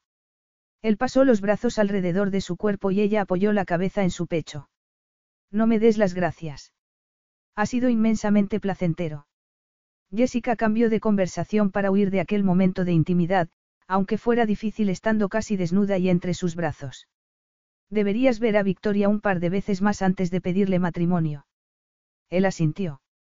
Sí, claro. Eso significa que se lo pedirás cuando todavía estemos acostándonos, pero supongo que no importa si. Te seré fiel, Jessica, la interrumpió, no te preocupes por eso. Y cuando me case, le seré fiel a mi esposa. Jessica tragó saliva. Stavros había dicho lo que tenía que decir, lo que era justo. Pero se sintió como si una parte de ella hubiera muerto en ese instante. Excelente. Es lo mejor para todos. No me arrepiento de lo que estamos haciendo, Jessica. Ni yo, aunque tengo una duda al respecto. Ah, sí. ¿Qué debe esperar una mujer cuando se compromete a ser una amante temporal? Él se encogió de hombros. No estoy seguro. Nunca había tenido una relación como esta, lo cual es lógico, porque nunca había conocido a una mujer como tú. ¿Y qué se hace en general? Bueno, las relaciones temporales tienen algo de timidez. Se mantiene la conversación en un terreno superficial y no se menciona nada sobre el futuro, contestó. Pero, en tu caso, la timidez es imposible. Ella sonrió.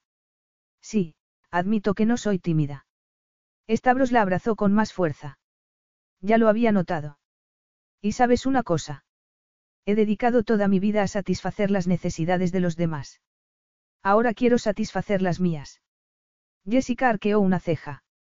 ¿De qué modo? Él le acarició el cabello. Quiero dormir contigo esta noche. Solo eso, dormir. Concedido. ¿Quieres algo más? Ir a la playa. Sé que puedo ir cuando me apetezca, pero normalmente no tengo a nadie con quien me apetezca ir, nadie que lo convierta en algo divertido, si vamos juntos, sé que lo disfrutaré. Eres un encanto, Stavros. Tanto, que siento envidia. Y yo adoro que seas tan quisquillosa, contraatacó. Sobre todo, ahora que entiendo tus motivos para serlo. Ella se sentó de repente y se cruzó de brazos. Debería vestirme. ¿Por qué? Yo no tengo prisa. Pero yo tengo trabajo que hacer. Oh, vamos. Te prometo que terminaré pronto y que después haremos lo que te apetezca. Al fin y al cabo, es lo que hemos decidido, no. Hacer lo que nos apetezca durante cuatro semanas, casi un mes, dijo. Él sonrió y ella sintió una punzada en el corazón. Un mes era poco tiempo, pero eso tenía una ventaja, no tendría ocasión de decepcionar a Stavros. Con suerte, no llegaría a desear que fuera otra persona. Con todo lo que ella no podía darle. Capítulo 9. Los deseos de Stavros resultaron ser más sencillos y menos sexuales de lo que Jessica había imaginado. Primero la llevó a pasear por unas ruinas que estaban cerca de la ciudad y, más tarde, a un mercadillo callejero que se encontraba entre los edificios del puerto. Y fue una sorpresa muy agradable. En lugar de enseñarle las zonas más modernas de El Pireo, había elegido las antiguas porque sabía que le gustarían más y podría comprar algún objeto antiguo, como finalmente hizo.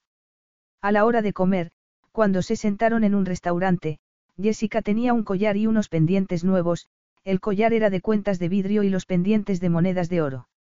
Yo diría que son bastante vintage, comentó él. Sí, lo son. Ahora necesitas un payas. ¿Un qué? Es un vestido tradicional. Te quedaría muy bien. Los vestidos tradicionales suelen ser demasiado conservadores para mi gusto. Me gusta la ropa atrevida. Sí, ya me había dado cuenta. Lo dices como si no te gustara. Stavros admiró su cuerpo. Aquella mañana se había puesto un top de color rojo y una falda blanca que le llegaba a las rodillas. Tu forma de vestir me encanta. Tiende a distraer mi atención, pero ahora que tengo tu permiso para admirarte, me gusta aún más. Ella se ruborizó un poco. Stavros conseguía que se sintiera nueva, como si el mundo acabara de empezar y tuvieran toda la vida por delante. Sin embargo, no se engañó, sabía que era un efecto de la atracción sexual. Sonrió, miró el plato que le habían servido e intentó hacer caso omiso del miedo que empezaba a sentir. Stavros le gustaba mucho. Corría el peligro de enamorarse y volver a perder el control de su vida. ¿Te pasa algo, Jessica. No, nada. Él la tomó de la mano. Dímelo. Ella lo miró a los ojos. No es nada, en serio. Es que no había sido tan feliz en muchos años. Ni yo. ¿Por qué te importa tanto el matrimonio? Preguntó de repente, sin saber siquiera por qué. Sé que debes casarte en algún momento para tener descendencia y ser útil a tu país, pero también sé que hay algo más, algo que no me has dicho. Él frunció el ceño. Soy el único que queda, Jessica. Lo sé. Cuando Sander se marchó, fue un caos. Mi padre estaba hundido, mi madre había muerto y Eva era una niña, así que solo quedaba yo, por entonces, no era más que un adolescente que se vio obligado a asumir responsabilidades que no le correspondían. Pero no tuve elección. Hice lo que debía y ahora haré lo que debo. Y Victoria te ayudará. Él asintió. Victoria es una pieza más en un rompecabezas que he estado montando durante años. Jessica apartó la mirada. Ah, claro, los planes, yo hice unos cuantos que no salieron bien. Y a veces me alegro de que no salieran bien.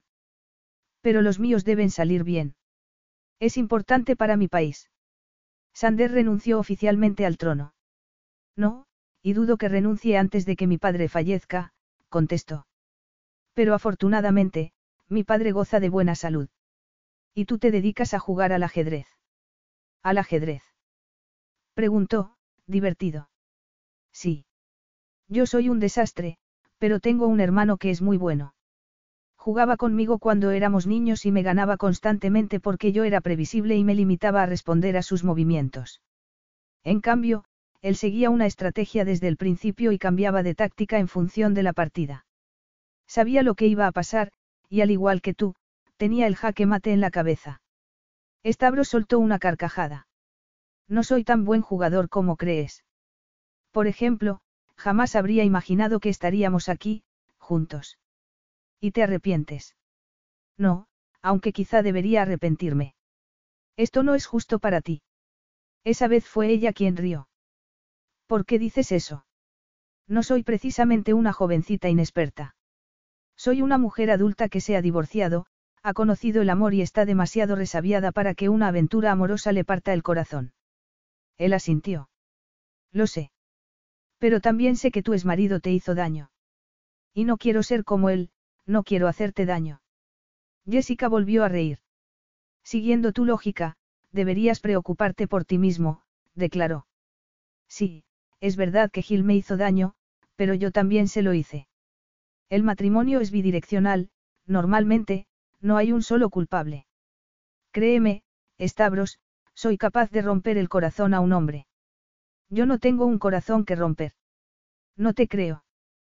Piénsalo un momento. Nunca he tenido tiempo de preocuparme por mis emociones. Tenía que gobernar Kionos, le recordó.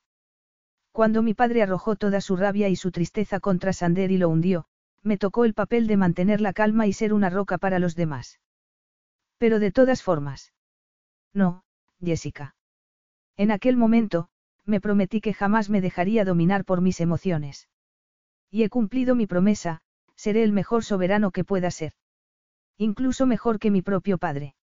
De eso estoy segura. Jessica lo dijo con ironía, usando el mismo truco que había utilizado durante mucho tiempo para hacer su trabajo. Su experiencia matrimonial había sido tan dolorosa que, sin el parapeto del humor, no habría podido ayudar a otras personas a encontrar pareja. Pero sus trucos empezaban a fallar. Olvidemos eso, Jessica, la voz de Estabro se volvió más cálida. Ahora estoy contigo y me voy a concentrar completamente en ti. Ella sonrió a su pesar. Me parece asombroso que contrataras mis servicios para encontrar esposa. Eres tan romántico que la habrías encontrado sin ayuda de nadie. Él sacudió la cabeza. Al contrario. El romanticismo es algo que siempre ha estado fuera de mi alcance. Ser seductor y ser romántico no es exactamente lo mismo, para empezar, no incluye la exigencia de ser sincero, alegó. Y en cuanto a mi matrimonio, ya sabes que el romanticismo no tiene nada que ver. Stavros la miró con desesperación, como si necesitara que ella lo comprendiera. Y ella, que lo comprendía, le acarició la mano. Lo sé, pero, como bien has dicho, es mejor que olvidemos eso. Stavros sonrió. Veo que te sumas a la táctica de la negación. La realidad tiene su lugar, pero no está aquí. En general no estaría de acuerdo contigo. De hecho, me opondría firmemente al modelo de relación que mantenemos. ¿Y por qué no te opones? ¿Por qué no tengo fuerzas para ello? Jessica pensó que debía de ser una confesión muy dura para un hombre acostumbrado a ser fuerte. Era como Atlas, el titán condenado por Zeus a cargar con el peso del mundo. Y merecía un descanso.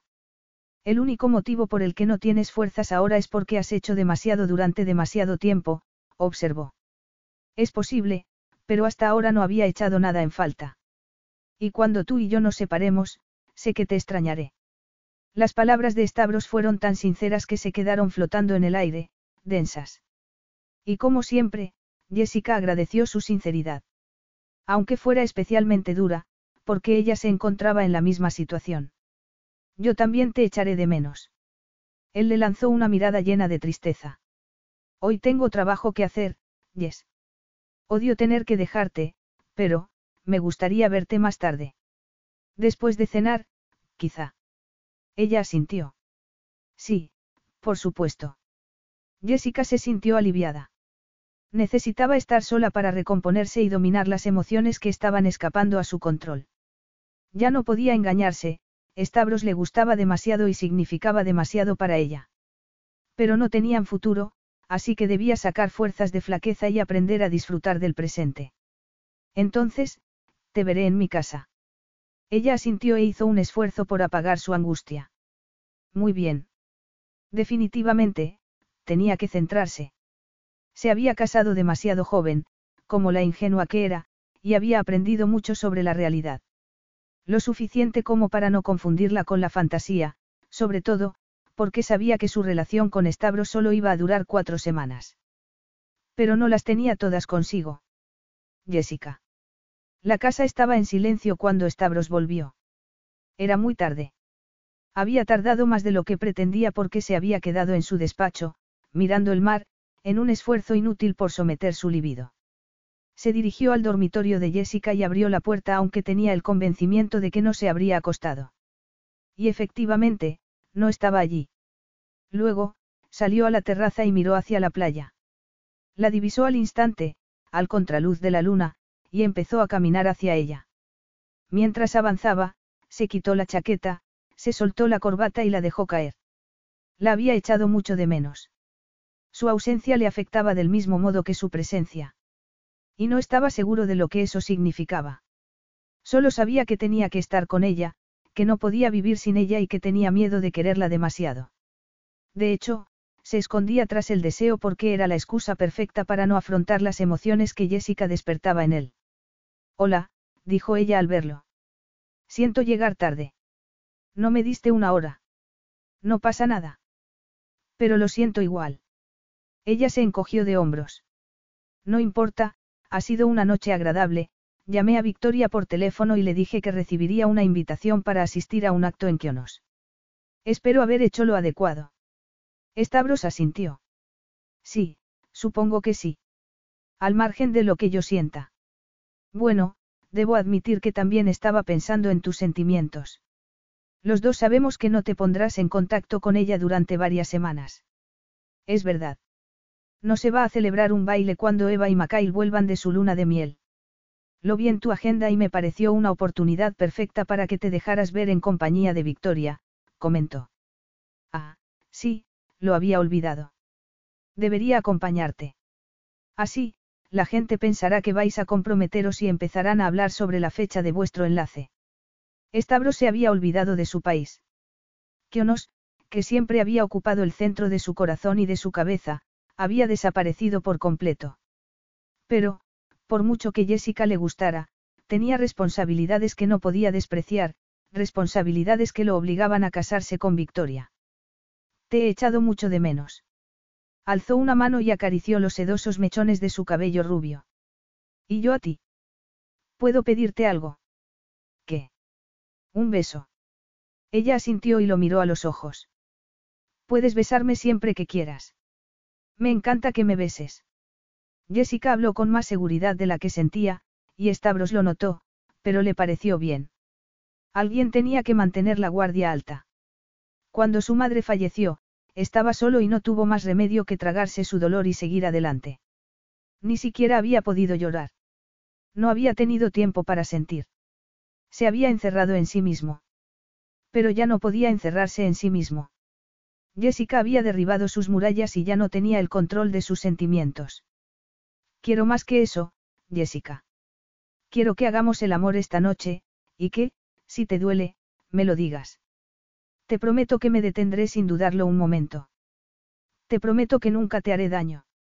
En realidad, Stavros no tenía tanto miedo de hacerle daño físicamente como de hacerle daño emocionalmente. Pero, en cualquier caso, la necesitaba. Y, por otra parte, ya era demasiado tarde para los dos, se habían embarcado en una relación compleja y no saldrían de ella sin alguna herida. Jessica asintió lentamente. Yo también lo quiero. ¿En serio? Sí. Ni siquiera estoy nerviosa, afirmó. Quizá parezca una locura, pero sé que saldrá bien, que estaré bien. Yo también lo sé, dijo, emocionado. Ella sonrió. Me alegro. Oh, Yes, eres la mujer más bella del mundo, la más fascinante, la más sexy, la más embriagadora. Stavros se inclinó sobre ella y la besó con pasión.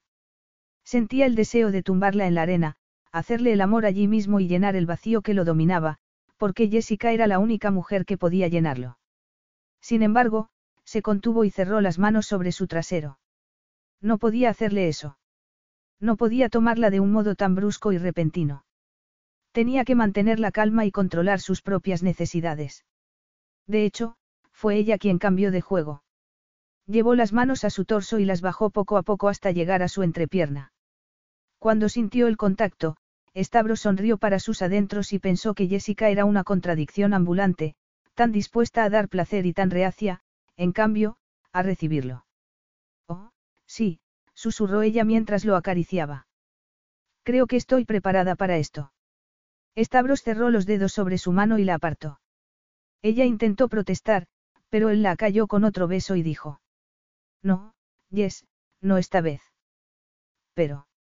Hoy no tendrás el control. Sé que te disgusta perderlo y dejarte llevar, pero tendrás que asumirlo, porque va a ser así. Jessica lo miró con ojos tan desorbitados que él tuvo miedo de haber ido demasiado lejos. Pero no retrocedió, se humedeció los labios, le pasó una mano por el pelo y le dio un beso en la mandíbula y, a continuación, en la oreja. Stavros rió con suavidad cuando ella le mordió el lóbulo. Sí, ya sé cómo va a ser. ¿Lo sabes? Preguntó, algo nerviosa. Bueno, no, supongo que no, porque nunca había conocido a una mujer como tú. Nunca he deseado como te deseo a ti. Me alegra saber que estamos en la misma situación. Yo tampoco había sentido, nada como esto. Menos mal. Detestaría estar fuera de mí, hecho un manojo de nervios, si tú estuvieras calmada y segura. No te preocupes por eso. Estoy temblando, susurró. Discúlpame, Jessica. Parece que he perdido mi sutileza. No quiero tu sutileza. Además, tienes un encanto tan natural que no lo pierdes en ninguna circunstancia. Pero prefiero algo más real que el encanto. Y lo tienes. Stavros la besó y dejó de hablar. Estaba cansado de palabras, prefería que sus actos demostraran lo que sentía, porque era absolutamente real.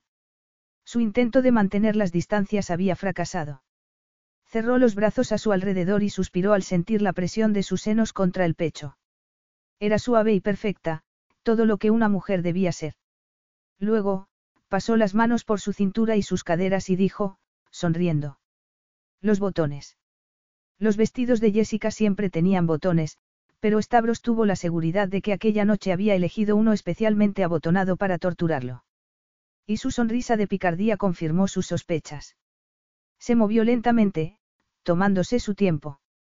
Primero, desabrochó los botones del cuello y del pecho, donde se detuvo unos segundos, excitado por el movimiento de los senos de Jessica, que casi jadeaba. Después, le desabrochó los inferiores, le quitó el vestido y lo dejó caer en la arena de la playa. Jessica se quedó en ropa interior. Ni siquiera llevaba zapatos, porque había salido descalza a pasear. Stavros esperó un momento más, llevó las manos a su espalda y le desabrochó el sostén, que cayó sobre el vestido. Eres la perfección absoluta. Cerró los dedos sobre sus senos y le acarició los pezones. Jessica entreabrió los labios y él aprovechó la circunstancia para volver a tomar su boca, aunque el asalto duró poco, enseguida, bajó por su cuello y cerró los labios sobre uno de sus pezones. Y sabes muy bien. Ella se estremeció y él sintió el temblor en su propio cuerpo. Jamás se había sentido tan conectado con nadie. Siempre se aseguraba de dar placer a sus amantes, pero jamás se había preocupado tanto por sus necesidades y sus deseos. Era una emoción que lo dominaba. Una emoción nueva. Se arrodilló en la arena y le pasó la lengua por el vientre, siguiendo la línea del elástico de las braguitas. Ella se estremeció una vez más. No temas, Jessica. No tengas miedo de mí. Ella se aferró a sus hombros y lo dejó hacer. Stavros tiró de sus braguitas hacia abajo, se las quitó y se quedó admirando su pubis. Justo encima del vello, empezaba una cicatriz apenas perceptible, una imperfección que no significaba nada para él. Pero conocía sus circunstancias y sabía que para ella era diferente, algo asociado a un acontecimiento muy doloroso. Stavros. Stavros besó su cicatriz. Te adoro, Yes. No le dio ocasión de protestar. Bajó la cabeza y le pasó la lengua por el clítoris, arrancándole un gemido y provocando que le clavara las uñas en los hombros. Él se aferró a sus caderas y siguió explorando su cuerpo con la lengua y con los labios. Jessica temblaba, pero le pareció bien, porque él también temblaba. No recordaba haber deseado tanto a ninguna mujer. Ni que el sabor de una mujer hubiera sido tan crucial, tan esencial, para su propio placer. Metió una mano entre sus muslos y le introdujo un dedo, sin dejar de lamerle el clítoris. Ella se quedó inmóvil y, momentos después, Stavros notó las contracciones de sus músculos. Había llegado al orgasmo. Su orgasmo. Y no obstante, él se sintió tan satisfecho como si lo hubieran compartido. Pero necesitaba más. La sangre le hervía en las venas. Jessica se arrodilló frente a él y empezó a desnudarlo. Stavros la ayudó con los pantalones y se los quitó tan deprisa como le fue posible. Cuando terminaron, se tumbaron en la arena y empezaron a acariciarse. Jessica cerró una mano sobre su sexo. Cuidado, le advirtió. Ella le dedicó una sonrisa felina, la sonrisa de una mujer satisfecha que, sin embargo, tenía más hambre. Se colocó a horcajadas sobre él. Stavros se aferró a su cintura y subió la cabeza para succionarle un pezón. Ella se arqueó hacia atrás y él metió una mano entre sus piernas para situarse ante su húmeda entrada. Ahora es cosa tuya, Jessica. Ella se mordió un labio y lo miró a los ojos. Stavros notó el temor en su mirada y deseó poder decir o hacer algo que la ayudara a seguir adelante. Pero no quería presionarla, de modo que permaneció inmóvil y le dejó el control de la situación. Ella descendió despacio, tomándolo centímetro a centímetro. Él sacó fuerzas de flaqueza y se concentró en sus ojos para resistirse a la tentación de penetrarla sin más. Y luego, cuando ya estaba completamente dentro, Jessica suspiró. Oh, sí. ¿Cómo te sientes? Jessica sonrió. Bien, muy bien, maravillosamente bien. Alzó un poco las caderas y volvió a bajar. Stavros permitió que estableciera un ritmo, pero se movió con ella, siguiendo sus movimientos y los gemidos que salían de sus labios. Estaba tan excitado que tardó poco en encontrarse al borde del clímax, pero echó mano de toda su fuerza de voluntad para mantener el control. Quería darle más placer. Mucho más. Y aguantó hasta que Jessica abrió la boca y soltó un grito silencioso. Después, ella se tumbó, se apretó contra su cuerpo y apoyó la cabeza en su pecho. Él la abrazó y le acarició el pelo. Estaba llorando. No llores, Jess. Llorar es bueno. ¿No te ha dolido? Jessica sacudió la cabeza. No, nada, eres maravilloso. No tanto como tú. Te equivocas. Nunca había sentido un placer tan intenso. Stavros jugueteó con uno de sus mechones y lo soltó, dejando que se meciera en la brisa. A mí me ocurre lo mismo. Pues mira que me extraña, declaró con humor. Seguro que soy la amante más neurótica y con más problemas sexuales que has tenido. Stavros la tomó de la mano y la instó a levantarse con él. Luego, le dio un beso en los labios, la abrazó de nuevo y dijo. Eres absolutamente única. De repente, le pasó un brazo por debajo de las piernas, la alzó y la llevó hacia la orilla. Jessica cerró los brazos alrededor de su cuello y se mantuvo así hasta que se adentraron un poco en el mar y Stavros la soltó. Las olas le acariciaban las caderas. Estás loco, dijo entre risas. Él admiró su cara, pálida a la luz de la luna. Es posible. Sí, quizá lo esté, bromeó. Jessica cerró las manos sobre su cintura. Más que un príncipe azul, eres un príncipe rojo. El príncipe apasionado. Eh, no me pongas motes. Ella rió. Está bien, Jessica le acarició la espalda. Sabes que estás lleno de arena, príncipe apasionado. ¿Y quién tiene la culpa? Jessica lo miró con fingida inocencia. No tengo ni idea. Justo entonces, Stavros notó que se rompía algo en su interior. Fue como si la jaula de su corazón se hubiera roto. Se sintió feliz. Se sintió libre. Sintió cosas que no había experimentado nunca y a las que habría querido aferrarse para siempre. Pero tendría que contentarse con un mes. Cuatro semanas que llevaría dentro durante toda su vida. Capítulo 10. Cuando llegaron al chalet, Stavros le apretó una mano con afecto y se giró hacia ella. Duerme conmigo. En tu cama. Él sonrió. Claro. Jessica pensó que tenía motivos para sentirse avergonzada, primero habían hecho el amor en la playa y, después, habían regresado a la casa completamente desnudos. Pero se sentía relajada y más libre que nunca. Había sido una experiencia maravillosa. Lo había disfrutado tanto que no podía creerlo. Y él también lo había disfrutado, a diferencia de Gil, no proyectaba en ella ni sus inseguridades ni su rabia, se entregaba por completo y lograba que se sintiera en comunión con él, como si fueran la misma persona. Aquella noche lo había cambiado todo. Ya no la perseguían los fantasmas del pasado, habían desaparecido, y ahora, liberada al fin, se daba cuenta de que se había aferrado a ellos por miedo a seguir adelante. Quiero que sepas que ha sido la mejor experiencia de mi vida, le confesó. Él sonrió. Alimentas mi ego. Como si tu ego necesitara que lo alimenten. Si fueras otra mujer, no lo necesitaría, pero viniendo de ti, eso es mucho más que un halago vacío. Jessica carraspeó, emocionada. Sí, dormiré contigo.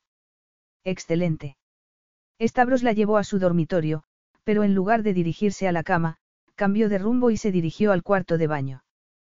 Primero tenemos que ducharnos. Estoy lleno de arena. Mientras él abría el grifo, ella se miró en el espejo y se pasó un dedo por la cicatriz. Entonces, él se acercó por detrás y la abrazó. No te preocupes por eso. Eres preciosa. Sabes que eres la primera persona que ve mi cicatriz. Exceptuando a mi médico, por supuesto. No, no lo sabía. Pues lo eres. Jessica volvió a acariciársela y añadió. Esto fue el fin de mi matrimonio. Se divorció de ti porque te hiciste una histerectomía. Jessica sacudió la cabeza. No, yo le pedí el divorcio porque ni siquiera fue a verme al hospital, respondió. No estuvo conmigo ni un segundo. Y luego, cuando volví a casa, me miraba como si, como si yo lo hubiera traicionado. Canalla. Ella se encogió de hombros. No, supongo que Gil no es tan malo. Quizá debí esperar. Llevábamos cuatro años intentando que me quedara embarazada, pero quizá debí esperar, repitió, probar de nuevo. Pero me cansé. Mi médico dijo que la histerectomía pondría fin a mis molestias y yo me lancé a ella sin pensarlo dos veces. ¿Y la adopción? ¿Por qué no adoptasteis un niño? Ella tragó saliva. Porque Gil no quiso. Quería tener un hijo propio. Stavros la giró y la miró con intensidad. Jessica, no fue culpa tuya. Tomaste la decisión correcta. Tu esposo no tenía derecho a oponerse a tu operación, era tu dolor, no el suyo. Sí, eso es verdad. Recuerdo que, antes de la operación, me dediqué a tomar analgésicos durante dos meses para poder hacer el amor sin que me doliera tanto. Funcionaba, pero me dejaban medio dormida y no podía pensar con claridad ni hacer bien mi trabajo. Eso es inaceptable. Me parece increíble que Gil fuera tan insensible contigo, dijo, sacudiendo la cabeza. Te pedía demasiado. Lo sé. Y nunca se interesó por lo que me pasaba. Stavros le acarició la mejilla. Nunca.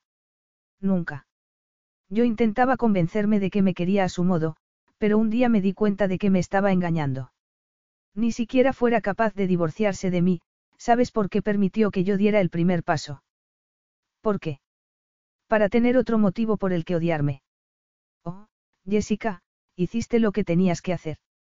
Hiciste lo correcto. Lo sabes, ¿verdad? Sí, pero a veces pienso que tal vez me precipité, que podría haberme quedado embarazada si hubiera insistido un poco más. Y te habrías quedado con un hombre que no estaba de enamorado de ti, sino de un ideal de mujer. Tú no mereces eso. Ella soltó una risotada sin humor. Es curioso que lo menciones, me refiero a lo del ideal. Su segunda mujer se parece tanto a mí que me inquieta. Se volvió a casar. Sí. Y tuvo un hijo, respondió. Cuando supe que ella se había quedado embarazada, estuve llorando durante dos días. Y la odié con todas mis fuerzas. No debes culparte por eso. Es lógico. Eres humana. Sí, demasiado humana. Pero es cierto, Stavros, yo no merecía eso. Además, él pudo seguir con su vida y tener el hijo que deseaba tener. En cambio, yo me quedé con mis problemas, encerrada en un cuerpo defectuoso. Stavros sacudió la cabeza. Tu cuerpo no es defectuoso. Y no eres tú quien se quedó encerrada, sino él. Él. Preguntó, perpleja. Claro. Está encerrado en sí mismo. Es un egoísta, una persona pequeña y triste que no crecerá nunca, que no cambiará nunca y que jamás será consciente de lo que perdió al dejarte ir. Ese hombre está condenado por sus propios defectos. Ah, dijo ella, sin palabras. Anda, ven aquí. Stavros la tomó de la mano y la llevó a la ducha, donde se limpiaron mutuamente la arena. Después, se secaron, regresaron al dormitorio y se tumbaron en la cama. ¿Es verdad que te dejó sola en el hospital? Jessica asintió. Sí. No quería que me sometiera a la operación. Él soltó una maldición en griego y ella, que conocía el idioma, rompió a reír. Te agradezco que me defiendas de un modo tan airado, pero no necesito tu ira. Hace tiempo que aprendí a cuidar de mí misma. Él la miró. Pero necesito estar enfadado con él. Por mí. Los ojos de Jessica se llenaron de lágrimas. Oh. Debería haber estado a tu lado. No podía. No soportaba la idea de que matara sus sueños. Si yo no podía tener hijos, lo demás carecía de importancia. Me resulta difícil de creer. ¿Por qué lo dices? Porque tú te bastas y te sobras para alimentar los sueños de un hombre. Jessica se emocionó tanto que no pudo hablar. Y ni siquiera se molestó en secarse las lágrimas cuando empezaron a caer por sus mejillas. Cuando Stavros despertó a la mañana siguiente, descubrió que Jessica estaba concentrada con un juego del teléfono móvil. Se había puesto una camiseta y unos pantalones cortos, lo cual significaba que se había levantado y que había ido a su habitación, pero después había vuelto, y eso lo hizo inmensamente feliz. ¿Qué haces? Ella se giró y sonrió. Jugar. Estaba esperando a que te despertaras. ¿Y a qué juegas? Es una tontería, Jessica le enseñó la pantalla. Consiste en disparar a esos pájaros pequeñitos e intentar que caigan sobre esos cerdos. Jessica le hizo una demostración y empezó a saltar en la cama al conseguir su objetivo. Bien. Él soltó una carcajada, encantado. He batido mi propio récord. Y siempre bailas cuando bates tu récord. No estaba bailando, sino saltando. Tú no quieres verme bailar. ¿Por qué no? Puedo verte desnuda pero no puedo verte bailando. Venga, concédeme ese capricho. Está bien. Pero no se lo digas a nadie. Te doy mi palabra. Ella empezó a mover las caderas sinuosamente, siguiendo el ritmo con los brazos. Estabro se dedicó a mirarla con detenimiento. Era tan feliz que la situación le parecía irreal, como sacada de una de sus fantasías. Finalmente, Jessica dejó de bailar y se arrodilló en la cama. Ya está. Ya he bailado para ti. Y bailas muy bien. Stavros la besó con pasión, concentrándose completamente en ella y en el presente. No sabía lo que iba a pasar. Solo sabía que la necesitaba y que quería estar a su lado. Pero de momento, se contentaría con sentir. Estuvieron una semana más en Grecia. Jessica hablaba con sus clientes por teléfono y Stavros trabajaba en la ciudad o en su despacho del chalet. Y cuando no estaban trabajando, se dedicaban a hacer el amor. Ella era tan feliz que no podía creerlo, pero empezaba a estar preocupada, porque no se cansaba nunca de sus caricias ni de sus atenciones. Adoraba dormir con él y despertarse entre sus brazos, lo echaba de menos cuando se iba al Pireo y lo echaba de menos si se despertaba en mitad de la noche y encontraba la cama vacía porque Stavros había bajado a la cocina o a trabajar un poco en su ordenador. Y eso era un problema.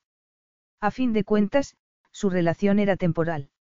Sin contar el hecho de que la situación se complicaría inevitablemente cuando volvieran a Kionos, donde todo el mundo conocía al príncipe. Una mañana, después de haber estado trabajando, Jessica volvió al dormitorio en el preciso momento en que Stavros salía del cuarto de baño, con el pelo mojado y una toalla alrededor de la cadera. Hola, desconocido. Él la miró y sonrió. Hola. ¿Has podido trabajar? Sí. Me ha escrito una mujer de la India. Es de una familia rica y quiere que la ayude a encontrar marido antes de que sus padres le impongan un matrimonio de conveniencia. Me ha caído bien. Me apetece trabajar con ella. Pareces contenta. ¿Por qué lo estoy? Bueno, si tienes que irte de viaje cuando volvamos a Kionos, lo entenderé. Sí, es posible, dijo ella, aunque la perspectiva no le agradaba demasiado. Puedes ir en mi avión. Oh, no, no puedo aceptarlo. Él puso los brazos en jarras. Jessica, no seas tan difícil. Lo siento, pero soy difícil. Ya tendrías que haberlo notado. Y no me voy a aprovechar de tu generosidad, declaró. Además, los gastos del vuelo correrían a cargo de mi cliente.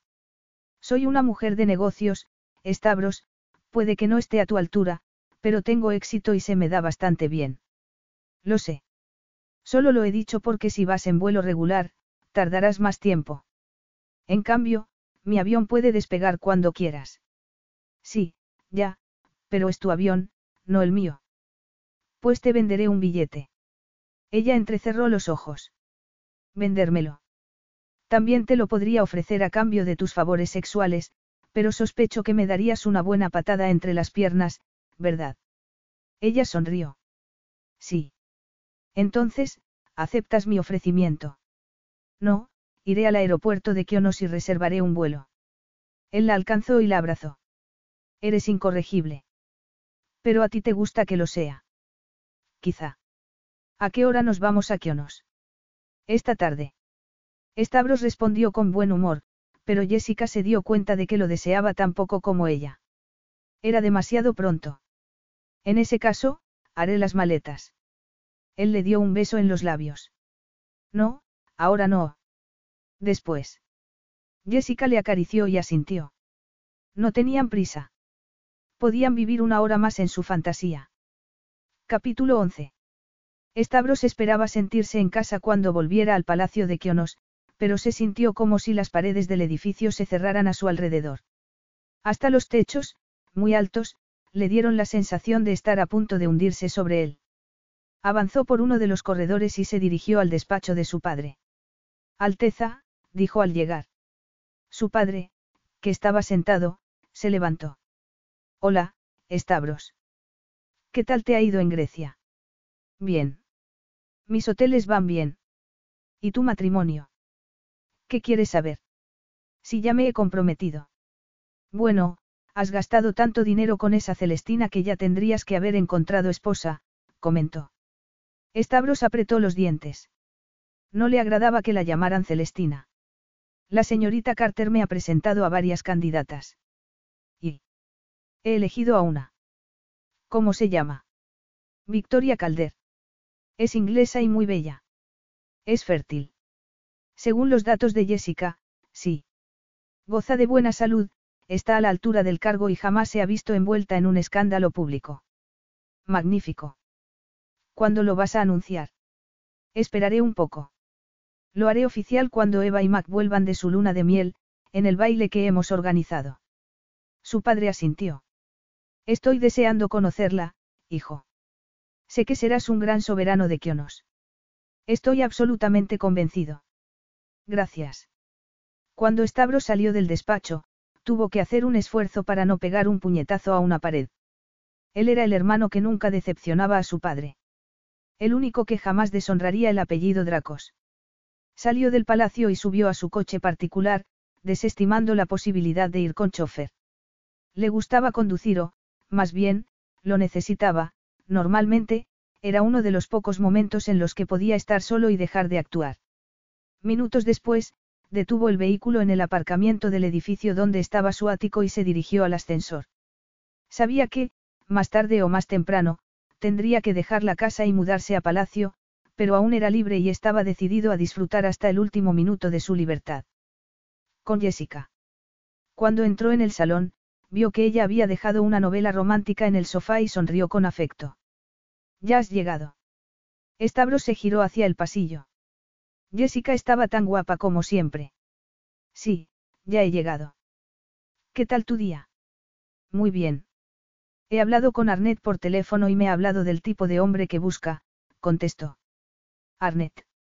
Sí, la mujer de la India de la que te hablé. Creo que reservaré un vuelo y me iré a verla este fin de semana. El baile de Makieva es dentro de 15 días, la informó. Lo sé. Vendrás. Lo dudo. Stavros asintió. Me gustaría que asistieras. Stavros, no quiero herir tus sentimientos, pero no me agrada la idea de estar presente cuando anuncies tu compromiso con Victoria. Ni yo quiero que asistas por eso. Jessica se cruzó de brazos. Ah, no. Vas a anunciar tu compromiso, Stavros. Es inevitable. Pero no tengo por qué sufrir la humillación de ser testigo, bramó. Stavros se acercó a ella y la tomó de la mano. ¿Por qué estás enfadada conmigo? ¿Por qué tienes la sensibilidad de un berberecho? Solo quiero estar contigo, nada más. Si pudiera, te acompañaría a la India y me dedicaría a observarte mientras tú hablas con tu clienta, pero no puedo. Si lo hiciera, la prensa se enteraría y se organizaría un escándalo. Lo sabes de sobra. Sí, lo sé, admitió. Pero ¿por qué quieres que asista al baile? ¿Pretendes que me esconda entre la multitud y te mire con nostalgia? No, quiero que estés allí para ser yo quien te mire con nostalgia. Ella frunció el ceño. Eso no tiene sentido. Nada de esto tiene sentido, puntualizó. Me has hecho desear cosas que no puedo tener y no puedo dar. A mí me ocurre lo mismo, Stavros. Jessica. Pensándolo bien, voy a llamar a Arnett para decirle que iré antes de lo previsto, lo interrumpió. Puede que me marche mañana. Así volveré a tiempo de ayudarte con tu prometida. Todavía me vas a ayudar con Victoria. Es mi oficio. Eso no ha cambiado. Él asintió y dijo. Mañana me iré pronto. Tengo trabajo. Entonces, me habré ido cuando vuelvas a casa. Quizás sea mejor que esta noche duerma en otra habitación. Él sacudió la cabeza. No, no, duerme conmigo. Te lo ruego. Jessica lo miró durante unos segundos y asintió. Está bien. Días después, cuando volvió de la India, Jessica se sintió como si fuera un resto de naufragio arrojado a la playa de El Pireo donde habían pasado tantas noches de amor. Había considerado la posibilidad de quedarse unas semanas con su clienta, aunque solo fuera para no tener que asistir al baile, pero extrañaba terriblemente a Stavros y quería aprovechar todo el tiempo que les quedaba. Cuando llegó al ático, se dirigió al despacho y abrió la puerta. Stavros no estaba, así que sacó el teléfono móvil para llamarlo y descubrió que le había enviado tres mensajes. Jessica no se había dado cuenta por qué lo había apagado para que no sonara. En el primero, le preguntaba si volvería a tiempo de cenar, en el segundo, le pedía que lo llamara cuando bajara del avión y, en el último, le decía simplemente que la echaba de menos. Jessica derramó una lágrima. Hasta unas semanas antes, estaba tan destrozada que ni siquiera podía llorar, pero Stavros lo había cambiado todo. Había cambiado su vida. Cerró los dedos sobre el teléfono y se preguntó si debía llamarlo. Sin embargo, no estaba segura de que fuera una buena idea, en ese momento estaba tan deprimida que tenía miedo de perder los papeles y decir cosas de las que se arrepentiría después. Finalmente, le envió un mensaje de texto para que supiera que había llegado. Stavros contestó un minuto después. Te envío un coche dentro de una hora. Tengo algo que enseñarte. Jessica tenía intención de descansar, pero ardía en deseos de verlo y contestó. Claro. Solo tengo que arreglarme un poco. Capítulo 12. El coche se detuvo delante de un faro. Estaba apagado y no parecía que en la pequeña casa de piedra hubiera nadie. Jessica bajó del vehículo con un vestido blanco que había comprado en Grecia y avanzó hacia la entrada. Stavros estaba junto a la puerta, con las manos metidas en los bolsillos del pantalón. Iba en mangas de camisa y tenía un aspecto extrañamente distinto, aunque maravillosamente idéntico al del hombre de quien se había enamorado. ¿Qué es este sitio? Le preguntó. Un lugar que casi había olvidado. Técnicamente, forma parte de los terrenos de palacio, pero hace años que no se usa. Cuando era más joven, venía con frecuencia.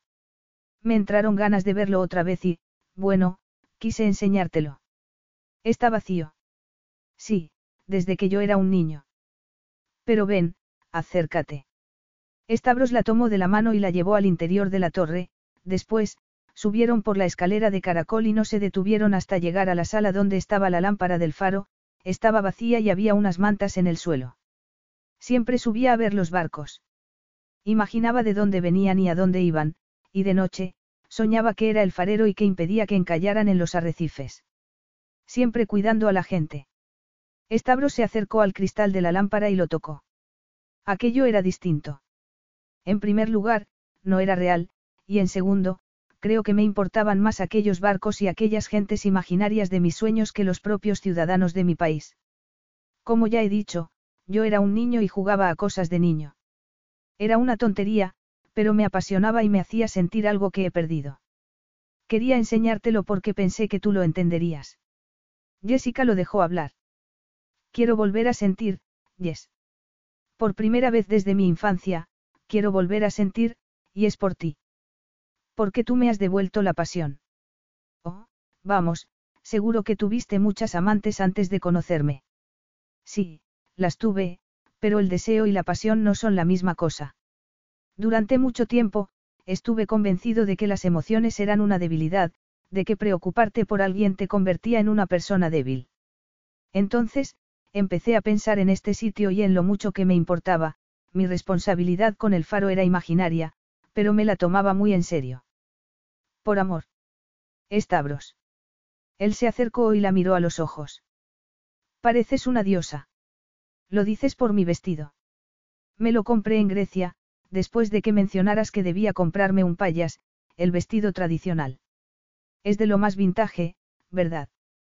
Me dijeron que tiene cien años. Él cerró los ojos y apoyó la cabeza en su frente.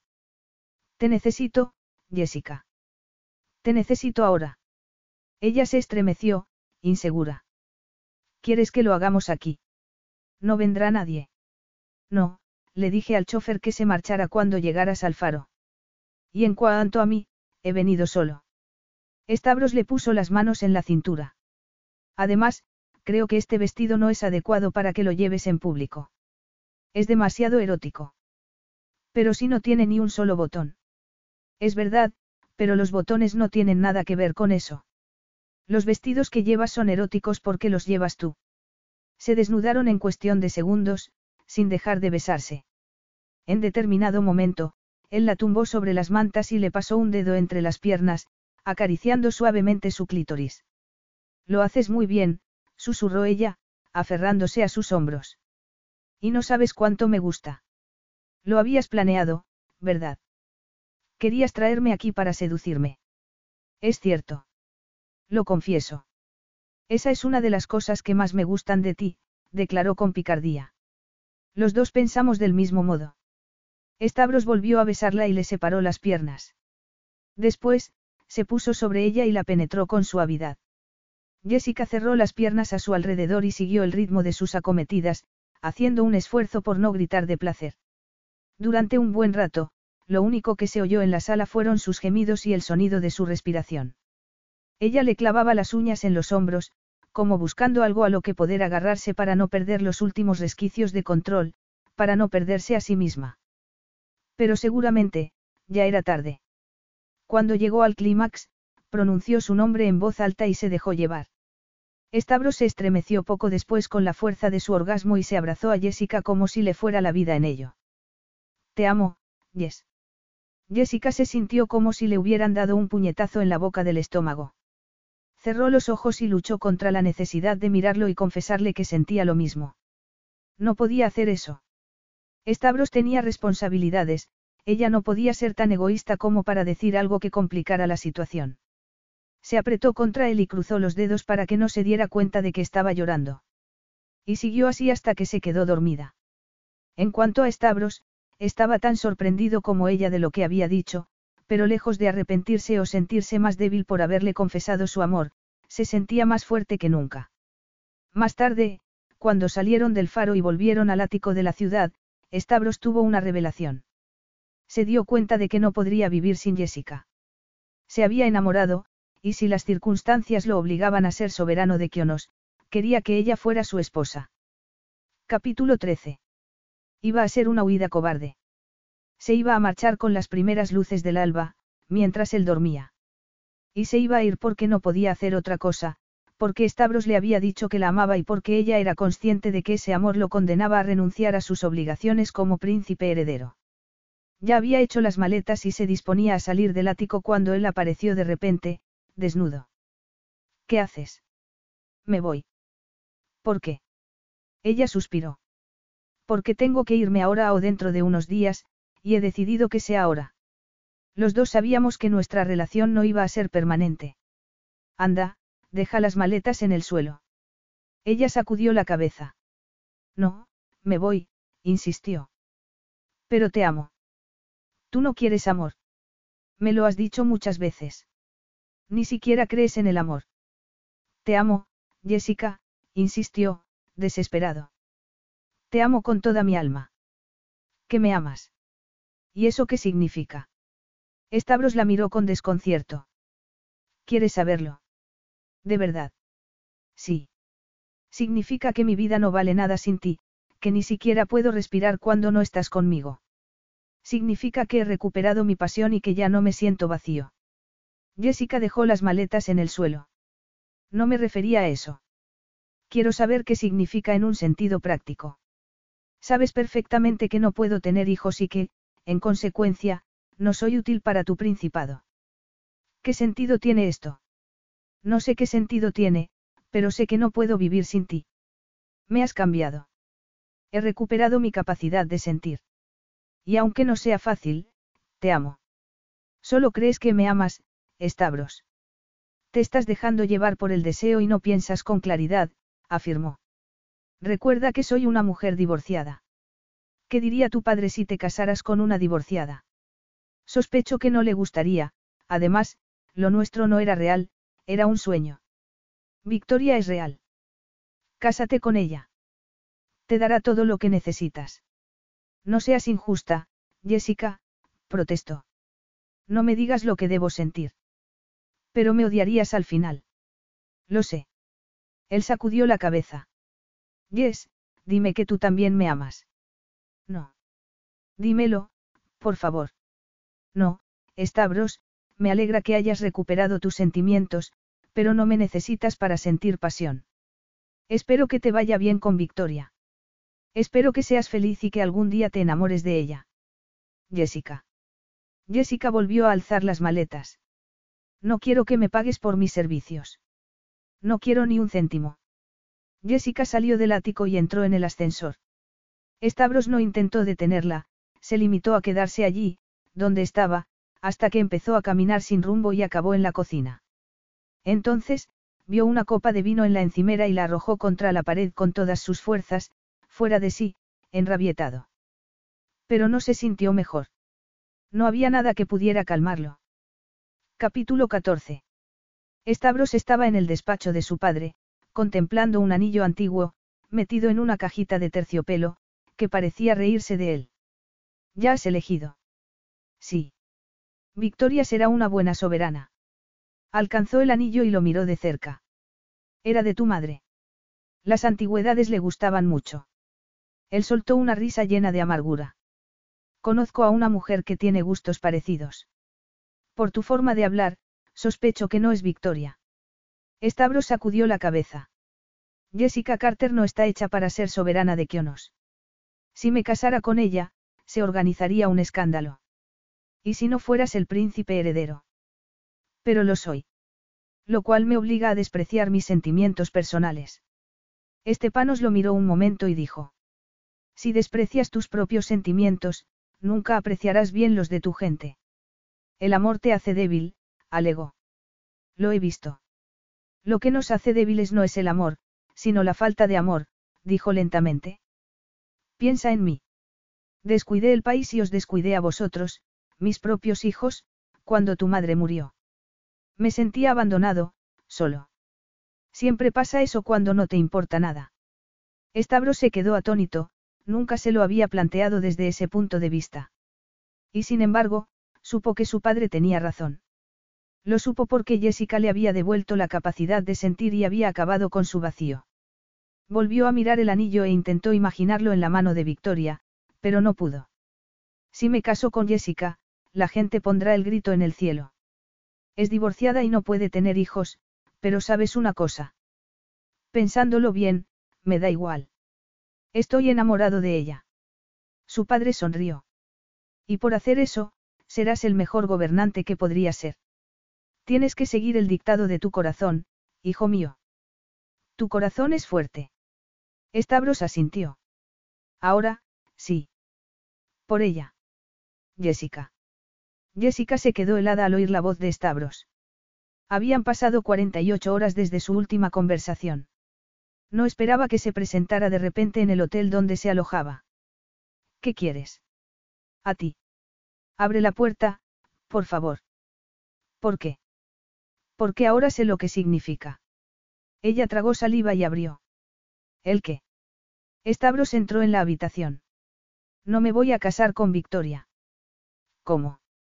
No puedo. Estoy enamorado de ti. Te veo en mis sueños, te veo cuando me despierto y te veo cuando cierro los ojos. No soy capaz de olvidarte. No quiero olvidarte. Pero Victoria, Victoria es perfecta para ti, es elegante, inteligente y puede darte hijos. Es perfecta, repitió. Sí, sería perfecta para mi país, lo admito. Pero tú eres perfecta para mí, Jessica Carter. Y no me importa lo que no puedas darme, solo me importa lo que me das. Me has mejorado. Has hecho que vuelva a sentir. Me has obligado a abrir los ojos y a darme cuenta de que estaba viviendo en una cárcel. Ahora no puedo volver atrás. No quiero. Stavros, yo. Déjame hablar, Jessica. Sí, necesitaba una esposa que pudiera darme hijos, pero ya no la necesito. Te necesito a ti, a la mujer de la que estoy enamorado, y deseo que te cases conmigo. Si me amas, por supuesto. ¿Por qué si no me amas? Te amo, Stavros, declaró con voz rota, pero no voy a permitir que cometas ese error. No puedo interponerme entre las necesidades de tu pueblo y tú. Destrocé los sueños de mi exmarido y no quiero destrozar los tuyos ahora. No soportaría que nuestro amor se convirtiera en resentimiento y luego en ira. Jessica rompió a llorar, pero Stavros se acercó y le secó las lágrimas con un dedo. Tú lo eres todo para mí. Me lo has dado todo. Yo rechazaba el amor porque era consciente del dolor que podía causar, lo había visto en mi propio padre. Pero hablé con él y me confesó que no descuidó el país y a nosotros mismos porque estuviera enamorado, sino porque había perdido el amor y se había quedado sin nada. Es irónico, ¿verdad? Me he comportado como él tras la muerte de mi madre. Me encerré en mí mismo y no me importaba nada. Estabro se inclinó y le dio un beso en la mejilla. Además, no pretenderás que me case con una mujer solo porque sea útil para mi trabajo, si quisiera eso, contrataría a una secretaria. Yo quiero una mujer que me desafíe y me empuje a ser mejor. Y sé que tú eres esa mujer. Lo sé porque te amo. Jessica no lo soportó más. No tuvo más remedio que confesarle sus sentimientos. Y yo te amo a ti, Stavros. Oh, Jessica. Pero tengo miedo de que te arrepientas. Tengo miedo de que un día me mires y te des cuenta de que estoy llena de defectos. Todos tenemos defectos. Y vacíos en nuestro corazón, observó él. Yo también los tengo, pero sé que tú puedes llenar mi vacío. Me has hecho más fuerte. Me has devuelto la felicidad. ¿Y los niños? Los adoptaremos. Pero un hijo adoptado no podrá heredar el trono, no es la solución a tu problema. Ni yo quiero que adoptemos porque sea la solución a un problema. Lo he dicho porque quiero tener una familia contigo y que mis hijos también sean tus hijos. Lo demás carece de importancia. Si me amas, claro. Y te amo. Con toda mi alma, declaró. Pero al principio, cuando nos conocimos, me hablaste de lo que querías y... Porque estaba asustado y era un cobarde, buscaba una vida fácil, sin tener que sentir ni sufrir. Pero tú me has cambiado, me has hecho más fuerte. Cásate conmigo, Jessica. Por favor. En ese momento, Jessica fue la mujer más feliz del mundo. Sí, Stavros, me casaré contigo. Sé que la vida que te ofrezco no será fácil, tendrás que asumir responsabilidades y afrontar presiones de todo tipo, pero necesito que estés a mi lado. Necesito que seas mi amante, mi compañera y mi soberana. Y lo seré, declaró con más firmeza. Nunca había amado como te amo a ti. Esto es distinto, me siento como si formaras parte de mi propio ser. Además, sé que me amas por lo que soy, que, a diferencia de Gil, estás enamorado de mí y no de un sueño. Es cierto. Tú eres cualquier cosa menos un sueño. Ella soltó una carcajada. Eh, no te pases. Solo quería decir que eres tan especial que nunca podría haberte soñado. Seré especial, pero soy un desastre en mi oficio, bromeo. Te encuentro la esposa perfecta y, al final, me comprometo contigo. Porque estamos comprometidos, ¿verdad? Sí, lo estamos. Estabro sacó el anillo del bolsillo y se lo puso en el dedo. Este anillo era de mi madre. Lleva 400 años en nuestra familia. Cuando lo vi, pensé que solo había una mujer en el mundo a quien quisiera dárselo. Y esa mujer eras tú. Jessica lo abrazó y le dio un beso en los labios. Tú también has llenado el vacío de mi corazón, ¿sabes? Él le acarició el cabello. Y tú eres la pieza que le faltaba al mío. Jessica cerró los ojos y apoyó la cara en su pecho. Durante mucho tiempo, pensé que no tenía sitio en este mundo. Pues te equivocaste, Agape Mou. Lo tenías. A mi lado. Fin.